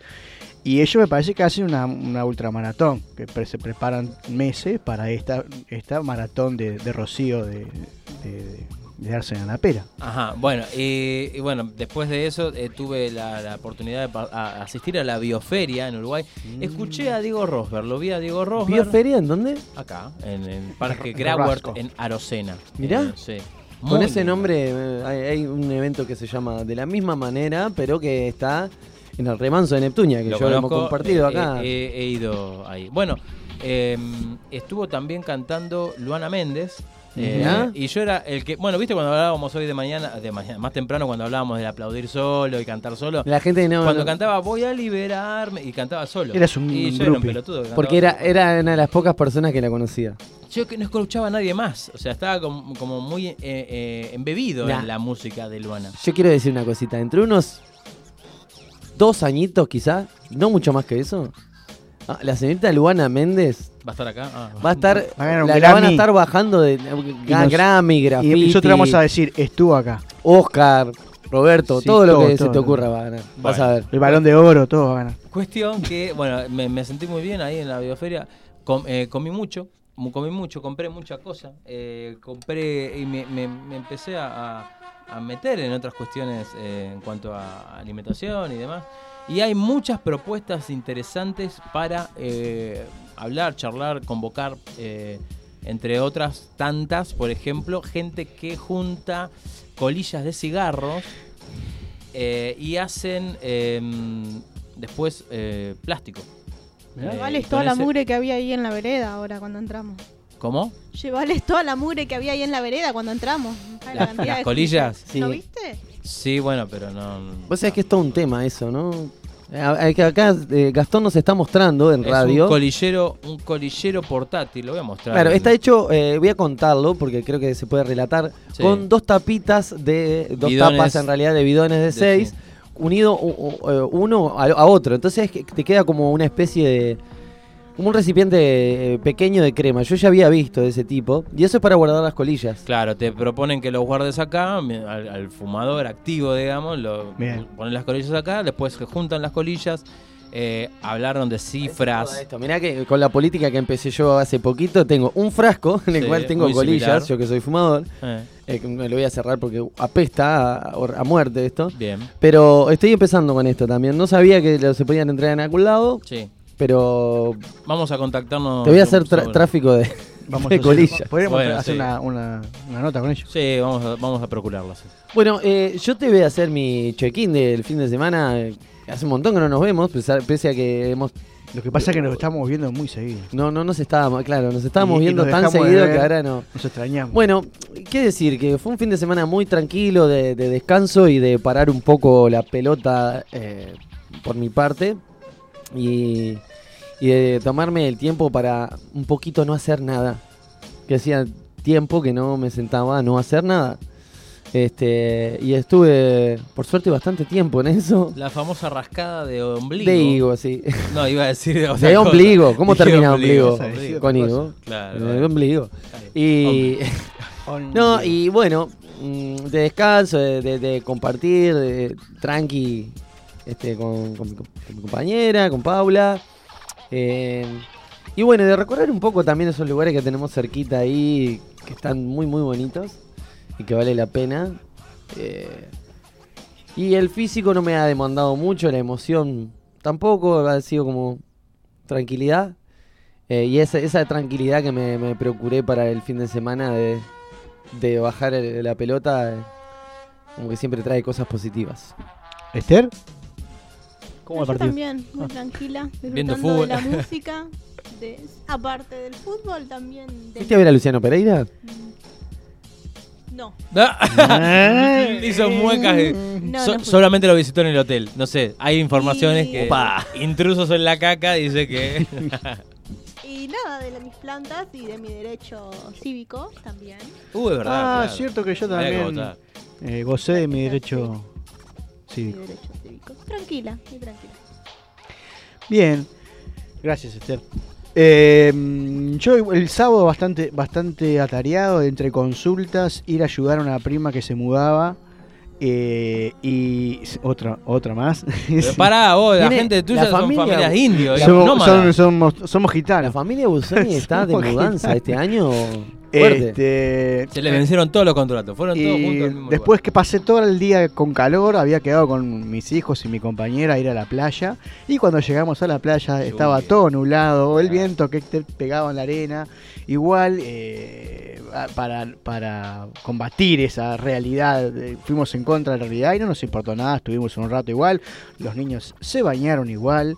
Y al, al previo aviso decirles, miren que se van a morir de frío. No usé la palabra morir, usé otra. Y. Se van a defecar de frío. Nada, y cuando salieron, obviamente eh, eran cual niños en, en, en un iglú, muertos de frío. Y bueno, tiritando, ¿no? tuvimos que salir volando hacia, hacia arriba. Hectaractitas de moco le salían. Pero pasamos pibes. lindo, pasamos lindo. Y el domingo eh, los nenes tuvieron un cumpleaños. Y mientras ellos estaban en el cumpleaños, yo fui a depositar, a penetrar mi, mi, mi sufragio en, en la urna. Por favor. ¿Hiciste qué? Penetré mi sufragio en la urna. ¿Está mal lo que dije? Qué justo. Un Bueno. voto totalmente anulado, quiero decirlo, quiero que sepan también. Así que está. No digas igual porque si no te van a. El que metió eso que hicieron tus hijos adentro del sobre, ¿no? Por favor. No, yo puse otra porque cosa que no se puede que contar en el aire. eso. Y es No, tan ignorante que no saben que cada voto tiene su número, o sea que sabe bien quién lo hizo. No, no sabe. Porque cada No, no sobre saben. tiene. Porque vos cuando desprendés la tira, que sabés el número de la tira, pero no sabés qué sobre, en la el mesa sobre no te le queda anotan, número. mi amor, el número de sobre. En el sobre no. En la, cuando vos sacás la tira, queda Pero el sobre la sin gente número. de mesa te anota el número de Sí, sobre de la tira en tu del voto sobre. y en tu Bueno, no vamos Hay a- polémica, hay polémica. Este, ellos te quedan con tus tus si con no tu sabrían quién vota cada sobre. uno y no se puede hacer eso. Cuando vos sacás la Esther tira, Ferreira está diciendo de que La tira tiene un número, el sobre tiene otro. Pero cua- cuando vos vos pones es- ellos te, te ponen el número. sí, pero el número de la tira, no el sobre. Pero saben quién es quién votó en ese Bueno, Entonces, Esther el voto Ferreira no está sería diciendo eh, que el voto no es secreto. Así que No sería secreto. bueno, y por ahí no. fue secreto. Nunca fue, ¿no? No. Esther dice que no. No, eso no es así. uno mismo no lo canta. O sea, Este, yo puse un, un recibo de voto del día anterior. No, y dijo, había y comprado- dijo que había comprado una del ca- supermercado. Vos no podés decir el supermercado más fiel. Ah, o hacer otra ahí cosa, es verdad, pero- no diga, no insultes. Yo lo- no querés nombrar la panadería Malú, que no. Sí, la panadería Malú, puse, bizcocho, ahí va, ¿no? puse un, un bizcocho de la panadería Malú. Ahí va. Que nos había dado el viernes, Panadería el Malú, pasado. que está acá en Yaguarón eh, y Paysandú. eh, y le dejamos saludos a los amigos de Panadería Malú. Y vamos, y no sé, estaban ricas las tortas te- deliciosa. Terminate el, el perdón que. No, no, y eso está, y, y no, no mucho más. Y bueno, hoy con la, y ahora con la nota, que me parece que estuvo bastante interesante y que puede haber muchas cosas, muchas cosas para que la gente siga investigando. Y en el caso de, de- como por ejemplo de, de- de Gastón y algún otro más que debe haber quedado con dudas, con miedos y con intrigas, bueno, que investiguen porque hay información ahí y por todos lados. Bien, chiquilines, vamos a, a seguir hablando del dar, le vamos a seguir dando a este tema y desde el lado el lado ser uno de, la vida, ¿no? Que la- habíamos eh, contextualizado un poco el encuentro pasado en relación a, a cómo nos relacionamos con lo físico y principalmente con, con el dinero. ¿Se acuerdan que hablábamos bueno, todo de- de- del significado que tiene el dinero, que es una, un- una especie de, de- vasija o de, o de depósito donde uno genera su ahí deposita su energía, su conciencia y con y por eso hay gente que con mil pesos hace maravillas y con mil, hay gente que con mil pesos no alcanza para mucho. Con el resto de las cosas nos pasa eh, más o menos lo mismo. Lo importante siempre es lo que hemos hablado durante muchas veces, con la conciencia que vamos haciendo cada cosa y en esto que es para mí el principal eh, sentido de la vida, que es el dar, este, tendríamos que tener por lo menos eh, ya siempre decimos que el 95% de las cosas las hacemos de forma inconsciente. Bueno, deberíamos empezar a aumentar esa cantidad de, porcentaje de conciencia en pos de cómo estamos dando. Y en el marco de eso, vos sabés que me quedó eh, una frase importantísima, para mí, este, súper interesante, de la columna pasada que hacía referencia a que hay veces que no nos damos cuenta que lo que estamos dando, o, o qué es lo que estamos haciendo, si está bien o mal, y lejos del juicio, este, es decir, bueno, como para darse cuenta qué es lo que uno está dando, que eh, tiene que levantar la cabeza y mirar alrededor y ver qué es lo que está recibiendo. Claro. Este, y en el marco de eso que vos decías, ¿no? De, de, de- de- de empezar a mirar y a observar.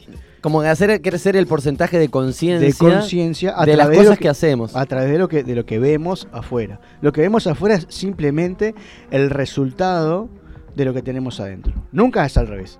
No, no, no, no. Por eso no podemos esperar eh, una solución de afuera. Claro, Ni- que cambie lo de afuera para que yo pueda para que yo pueda cambiarlo adentro. Ni podemos pretender que la solución nos los va a dar algo. O alguien, ya sea un político, un médico, hablamos con un médico y ah, el médico puede tener una opinión, va a estar en uno, en, cómo uno se relaciona y qué es lo que uno quiere hacer para su vida. Y también vamos a hablar de eso, de lo que hay una cosa muy importante para dar, que es el, el- el no hacer juicio ante lo que los demás hacen. Pero quería arrancar, hoy preparando la columna, viendo algunos videos y leyendo alguna cosa, me encontré con una anécdota. En India hay un. Como una especie de capacitación de yoga que es durante un mes entero, pero en los primeros 15 días es una dinámica en donde se- de dar y recibir se llama. Entonces dividen a las personas, perdón, las agrupan en parejas de dos y lo que hacen es que la primera semana uno solo da y el otro solo recibe y después la segunda semana invierten los eh, los roles. O sea que hay una gran columna en un gran programa de radio que se llama de esa manera, dar y sí, recibir. claro. No, y que sería un tema más que interesante eh, desglosarlo específicamente a eso eh, en este espacio. Bueno, En si, momento. si ustedes ven y, y- y se ponen a escuchar las columnas de dar y recibir, cuáles las que tienen eh, mayor éxito, por decirlo éxito entre comillas, pero las que tienen más impacto, son aquellas que no esperan nada de, de los demás. Eh, básicamente casi todas, en realidad. Bueno, por eso. 90% de lo que hicimos. Pero porque lo que están dando no es en realidad el, el objeto, sino están dando algo, una intención, un... un- En la mayoría de los casos es una solución. Es una A solución. un problema que ya existente. Ah, Entonces, pero volviendo un poquito a la anécdota, esta persona que contaba la anécdota dice que eh, cuando empezaron, la primera semana le tocó a ella ser la que daba. Entonces todo el tiempo que, que, esto, que no sé qué, que, le compraba cosas, que le llevaba, que le cocinaba, que le limpiaba, que le... Todo eso, ¿no? Todo lo que uno haría en el paradigma de, que tenemos de dar, ¿no? Cuando le tocó a la inversa, la persona que, le- que- que había recibido durante el- la primera semana, la segunda semana, era casi invisible. Y lo que contaba ella era que... Invisible en el sentido de que no, de no que hizo el- la tarea que no, tenía que hacer. No, aparentemente... Pero ¿qué pasaba? Cada vez que ella iba a hacer algo, él estaba ahí. O necesitaba algo, él estaba ahí. O... eh, ¿qué, qué nos indica esto? Entonces la el profesor de yoga le dice, lo que pasa es que lo que él está es dando. Y lo que vos estás haciendo es sobornando. ¿Qué pasa? Es esto que nosotros hablamos muchas veces de ayudar o intrometerse. que es cuando uno hace las cosas porque las tiene que hacer. O porque cree que lo que tiene que hacer es mejor de lo que la persona está o haciendo. evitar que la otra claro o evitar que la otra persona haga lo que tiene que hacer para no hacer nada o sea como que tampoco es no no dejar a la otra persona hacer no hacer nada Es como, es como el ejemplo de los niños cuando tienen que aprender algo. Si el niño tiene que aprender a no caerse, a treparse y no caerse, va a tener que caerse primero Va a tener que caerse primero porque si no, no va a saber nunca, no va a tener la, la experiencia y la sabiduría. La sabiduría es eso, es eh, algo que a mí, a mí me pueden decir, si te subís ahí te caes, eso es, un- eso es conocimiento. Sabiduría es, bueno, me subo y... eh, aparte de que uno... sé cuánto me duele de cuando la vez que me caigo Claro, ¿no? ya plantea, tenemos la costumbre de plantearlo de mal forma. Es decir, ah, eh, si te vas a subir, si te subís ahí te vas a caer, lo que hablamos, Claro, ¿no? sí, sí. En vez de decir, mirá, eh, presta atención a la altura, mirá, eh, o sea, buscar la manera de, como decía la doctora, no desde el miedo, sino desde, bueno, de cuidarse a uno, también. darle confianza a la, a la persona. ¿ah? Entonces, si yo no dejo que la persona haga su proceso, ¿ah? yo estoy metiéndome e interrumpiendo su proceso. Si esa, supongamos un caso, tengo un caso, un paciente puntual en donde su eh, hermana estaba siendo eh, abusada violentamente por su compañero. Entonces él me decía que no, eh, no sabía qué hacer, no sabía cómo ayudarla, que ya la había intentado ir a sacar y, un montón de cosas. Y yo le dije que estaba cometiendo un error. Que esa no era la manera de ayudarla. La manera de ayudar a una persona que está en una situación en donde, llámele, de una situación donde realmente Sí, no puede salir, lo que tiene que hacer es demostrarle a esa persona que va a contar con él cuando esa persona decida contar con uno. Si yo voy y la saco de ese lugar, nada, la vamos a sacar, pero cuando la soltemos va a volver a, a encontrar a otra persona Habíamos hablado de algo similar cuando hablaste del suicidio. cuando la mujer suicidio, claro. Entonces, en este, es como si yo quiero que, es como si, ah, yo quiero que, que Fede deje de fumar y voy y le saco un cigarro. Sí, tal, le saqué un, un cigarro. Pero eso no va a hacer que yo lo deje- que, que él deje de fumar, porque su proceso es primero que parto la base de que fumar está mal, cosa que no tengo ni idea si está bien o está mal. Eso depende de cada persona. Pero a su vez, él nunca me pidió a mí No, que yo eh, le ayudara a sacar, a que, a que él perdiera el vicio o a que dejara de fumar. Entonces, pararse desde ese lado en donde eh, yo creo lo mejor y lo más conveniente para el otro, es simplemente desde el ego. Y al único que estoy ayudando es a mí. Ah. ¿En qué me estoy ayudando? A no sentir culpa o en sentirme Sí, en sentir que mejor. no estoy haciendo nada, O ante sentir que estoy siendo "Ah, yo útil". lo- Yo, lo ayudé. ¿Se entiende? Claro. Entonces, el ver- la, el la verdadera forma de dar, la verdadera forma de ayudar a alguien es mostrándole que haga lo que haga, uno lo va a acompañar. ¿Quiere decir que esté de acuerdo con lo que esa persona haga? No, para nada. Pero tiene que cum- cum- cumplir su proceso y pero no sabemos lo que es bueno para no sabemos lo que es bueno para nosotros muchas veces muchas veces menos vamos a saber lo que es bueno para la otra persona capaz que esa persona tiene que pasar por ese proceso de violencia de abuso lo que sea que no justifica lo, no- volvemos- lo repito sí, porque sí. muchas veces entro por ahí no estamos justificando que la- ni la violencia ni el abuso ni el no ayudar ni el nada estamos poniéndonos y parándonos en de qué manera lo estoy Sí, haciendo. en el lugar que nos corresponde, quizás, ¿no? Ponernos en el lugar que nos corresponde. Porque lejos, si lo que queremos es, eh, por ejemplo, terminar con la violencia, no estamos haciendo nada. Primero, la, mujer, la persona que no se quiere ayudar, por más que uno lo saque, no se va a ayudar. Uno le puede hablar y decir un montón de cosas, pero la decisión la tiene que tomar esa persona. Y meterse en la vida del otro es, de alguna manera, un acto violento. Entonces, estamos queriendo solucionar la violencia con más violencia. Entonces, es fundamental el no juzgar, el no porque no sabemos para qué pasan las cosas. Y ustedes hemos hablado muchas veces que nos han pasado cosas que en su momento dijimos, qué horrible lo que nos está pasando, pero hoy en día, gracias a esa experiencia, tenemos un montón de conocimiento que nos permite seguir avanzando y seguir evolucionando. eh, Incluso uno siente que por ahí, eh, después de determinadas experiencias, un poco hablando de, de resiliencia, ¿no? De que determinadas eh, situaciones traumáticas te terminan fortaleciendo y te sentís incluso mejor que antes.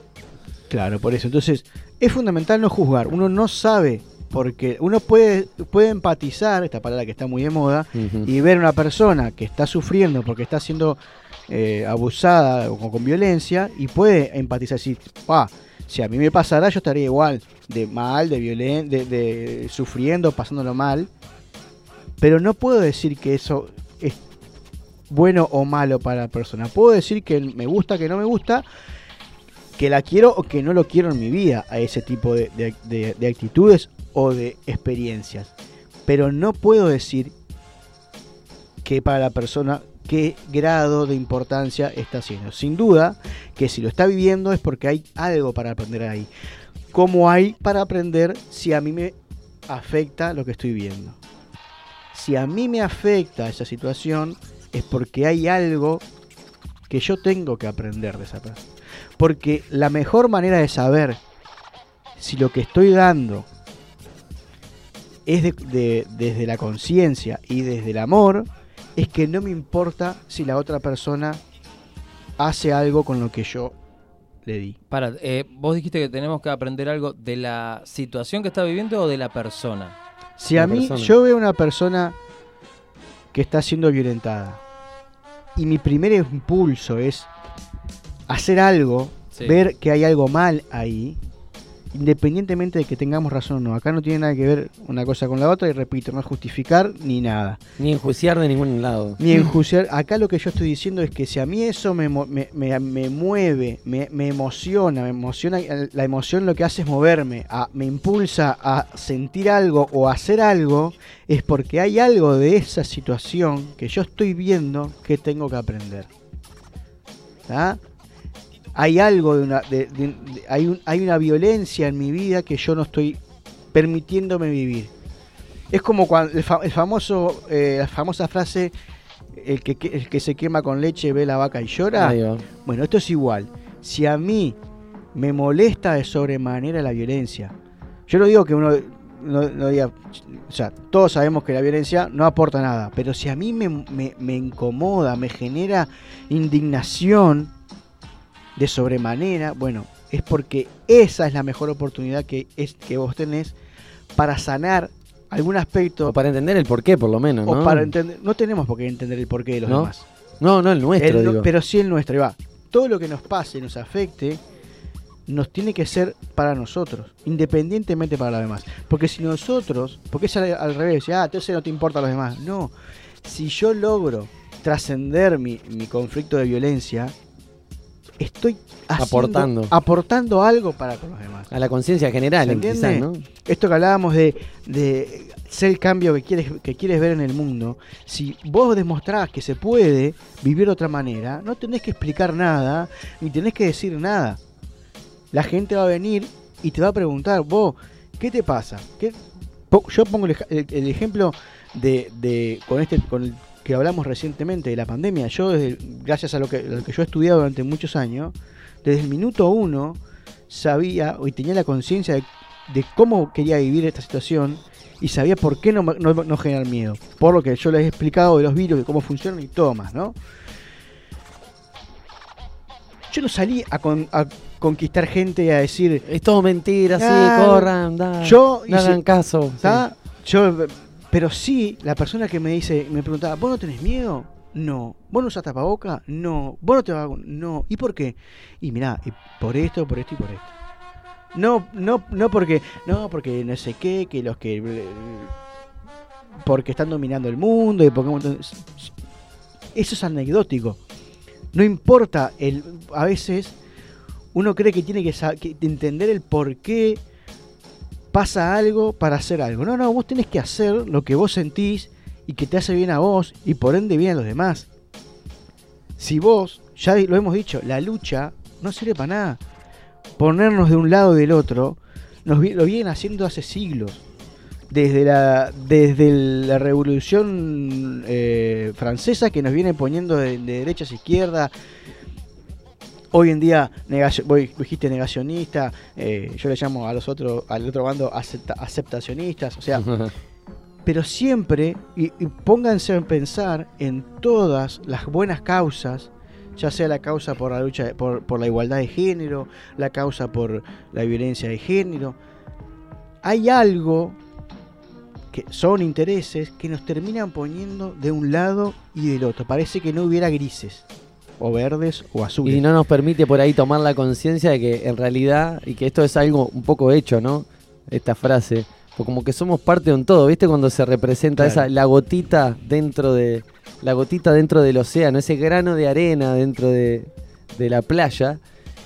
Y es como que aportando esa conciencia a nosotros mismos, a nuestra vida y qué es lo que queremos para nuestra vida, es como a ese mar o a esa playa gigantesca de arena es que le terminamos aportando. Y aparte, nos han convencido también de que solo no podemos. De que, ah, vos qué vas a hacer solo, que no sé qué, no sé cuánto. Y yo les puedo decir que uno tiene mucho más impacto cuando uno hace las cosas solo, desde la conciencia y desde la coherencia, que cuando eh, se involucra eh, con un colectivo o con un grupo. ¿Quiere decir que no haya colectivo, que no haya grupo? No. Quiero decir que es tan válido el que siente hacer las cosas desde un colectivo como el que lo desea hacer desde lo individual. El dar implica también el saber que lo que yo estoy dando es bueno desde mi observación y desde mi sabiduría, pero no quiere decir que es mejor que otras cosas. O sea, hoy en día pasa, el otro día Franco lo hablaba y, y yo compartía lo que él decía, esto de, de- de que parece que hay una sola forma de militar, de militar. Si no militas de esta manera, no estás militando. No, que no- nos han convertido en esto de que de la igualdad obligatoria, que todos tenemos que hacer las cosas de una manera y el que no las hace de esa manera De la polaridad, o haces la- una cosa o la otra. Cuando- No hay un término medio, no hay un gris. Entonces, cuando uno quiera esto de buscar de, de qué manera este- está dando, es también una forma de darse cuenta si lo que yo estoy dando me hace ponerme en una polaridad, no estoy ayudando a nada porque lejos de unir estoy separando. Entonces, lo que yo doy no puede separar, nunca. Lo que yo estoy dando no puede separar. No puede ser que yo lo que, lo que dé me ponga en un lugar donde yo soy el cra y los demás son unos burros. Claro, no tiene que estar vestido de colores, ponele, eh, lo- la- la- el discurso nuestro, lo que demos. No tiene que estar vestido tampoco de el lado derecho o el lado izquierdo, tiene que estar ceñido a lo que vos realmente estás pensando. que- a lo que vos estás pensando, si a vos te parece bien, porque después nos, nos pasa esto, de que nos pasa en la, en- en la política o en la militancia, grandes ideas o ideas que nos pueden gustar, ah, no, pero como las dice el otro bando, Bueno. no lo hacemos. Hoy estamos viviendo eso. Y estamos viviendo con- eso. Con la con el plebiscito por la por la LUC. O sea, eh, pero está, ahí hay muchísimas buenas y malas ideas mezcladas en el mismo cajón. Pero eh, te- pero la gente las vota o no las vota por el Te, solo hecho de que te pongo esta, esta idea. Yo, color. que debo ser uno de los pocos que leyó los 135 artículos, Sí, yo hay artículos de ahí que en los que estoy de acuerdo. seguramente. Entonces yo voy a decir, Lo que pasa es que le faltan matices. Bueno, bueno, vamos a entrar en otra Pero cosa. no, pero está, está bien para traerlo como, como ejemplo. Entonces, ah, no, pero como lo votó este gobierno y vos votaste al otro. ¿Por qué? ¿Por qué yo tengo que hacer algo? No, porque eh, es lo que dice, no sé, el, el- el partido político, no quiero poner nombres específicos, ¿no? Pero, no, pero si vos votaste a esto tenés que hacer lo que estos hacen. ¿Por qué? ¿Por qué tenemos que seguir pensando en, en- de esa manera?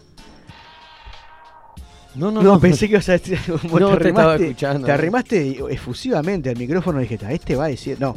Entonces, es fundamental el poder reconocer de qué manera doy, teniendo en cuenta esas pautas. Si lo que recibo me está generando más dolor y más principalmente más lucha. Si yo veo que cada vez que lo que hago cada vez me genera más tiempo, más pesadez, más, más angustia, más no es por ahí, chicos. Y lo otro, si yo si lo que yo estoy dando me pone de un lado del, del, del partido, por decirlo de alguna manera, tampoco es por ahí. Porque lo que yo tengo que dar tiene que unir, no tiene que separarme del otro. A pesar de que no entienda y no comparta nada de la otra persona. ¿Ah? Porque yo no entiendo y yo no sé qué pasa, qué, qué- ni, qué- Sí, por ni qué la piensa historia la otra persona. Exacto, ni la historia de la Cómo fue persona. construida. Cómo fue construida. Cómo... Entonces, que hay cosas que afectan más al colectivo que otras, estamos de acuerdo. Pero hace años que venimos haciendo esta dinámica de los a favor y en contra y no cambia nada. Entonces, si pensamos, si probemos en cambiar y en vivir como queremos vivir, sin tratar de convencer, Ni evangelizar a nadie. ni evangelizar. Hay una, hay en, el- en un curso de milagros, que es un libro que tiene mucho lenguaje judío-cristiano, este, refuta esa palabra y dice, en vez de eh, convencer o evangelizar, uno tiene que extender. Que es esto que yo les digo. Hagan lo que hagan. si lo hacen con y, les hace bien a ustedes, va a haber gente, la gente que le, que le va a servir, porque tampoco lo que, lo que yo hago es, es para todos, que los va a buscar y va a decir, ¿cómo lo haces? Yo quiero eso. ¿Se entiende? Esta es la, la manera que tiene de cerrar la columna del señor Fabián Gusoni, dándolo todo, como siempre. Y que sabemos que el lunes que viene va a estar esperándonos ahí, sentadito, para ser uno. Eh, no se va, o sea, se queda acá la semana entera. Se queda acá la semana entera y, decir, y te dice, che, vamos a hacer uno, te dice. Ajá.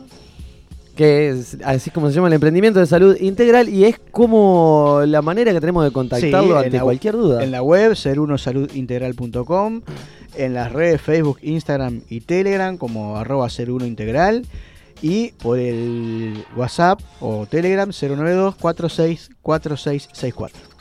Bueno, y con esto y un bizcocho nos vamos retirando hasta el viernes a las, A las 6 de la tarde. Ah, el viernes a las 6 de la tarde, donde nosotros no seremos los mismos, seguramente. No, y, ¿Y ustedes, chiquilines? Chocolate buena noticia. Chocolate para pasmao. Churro con dulce. El pasado espacio de En una buena fue presentado por MBC Equipamientos.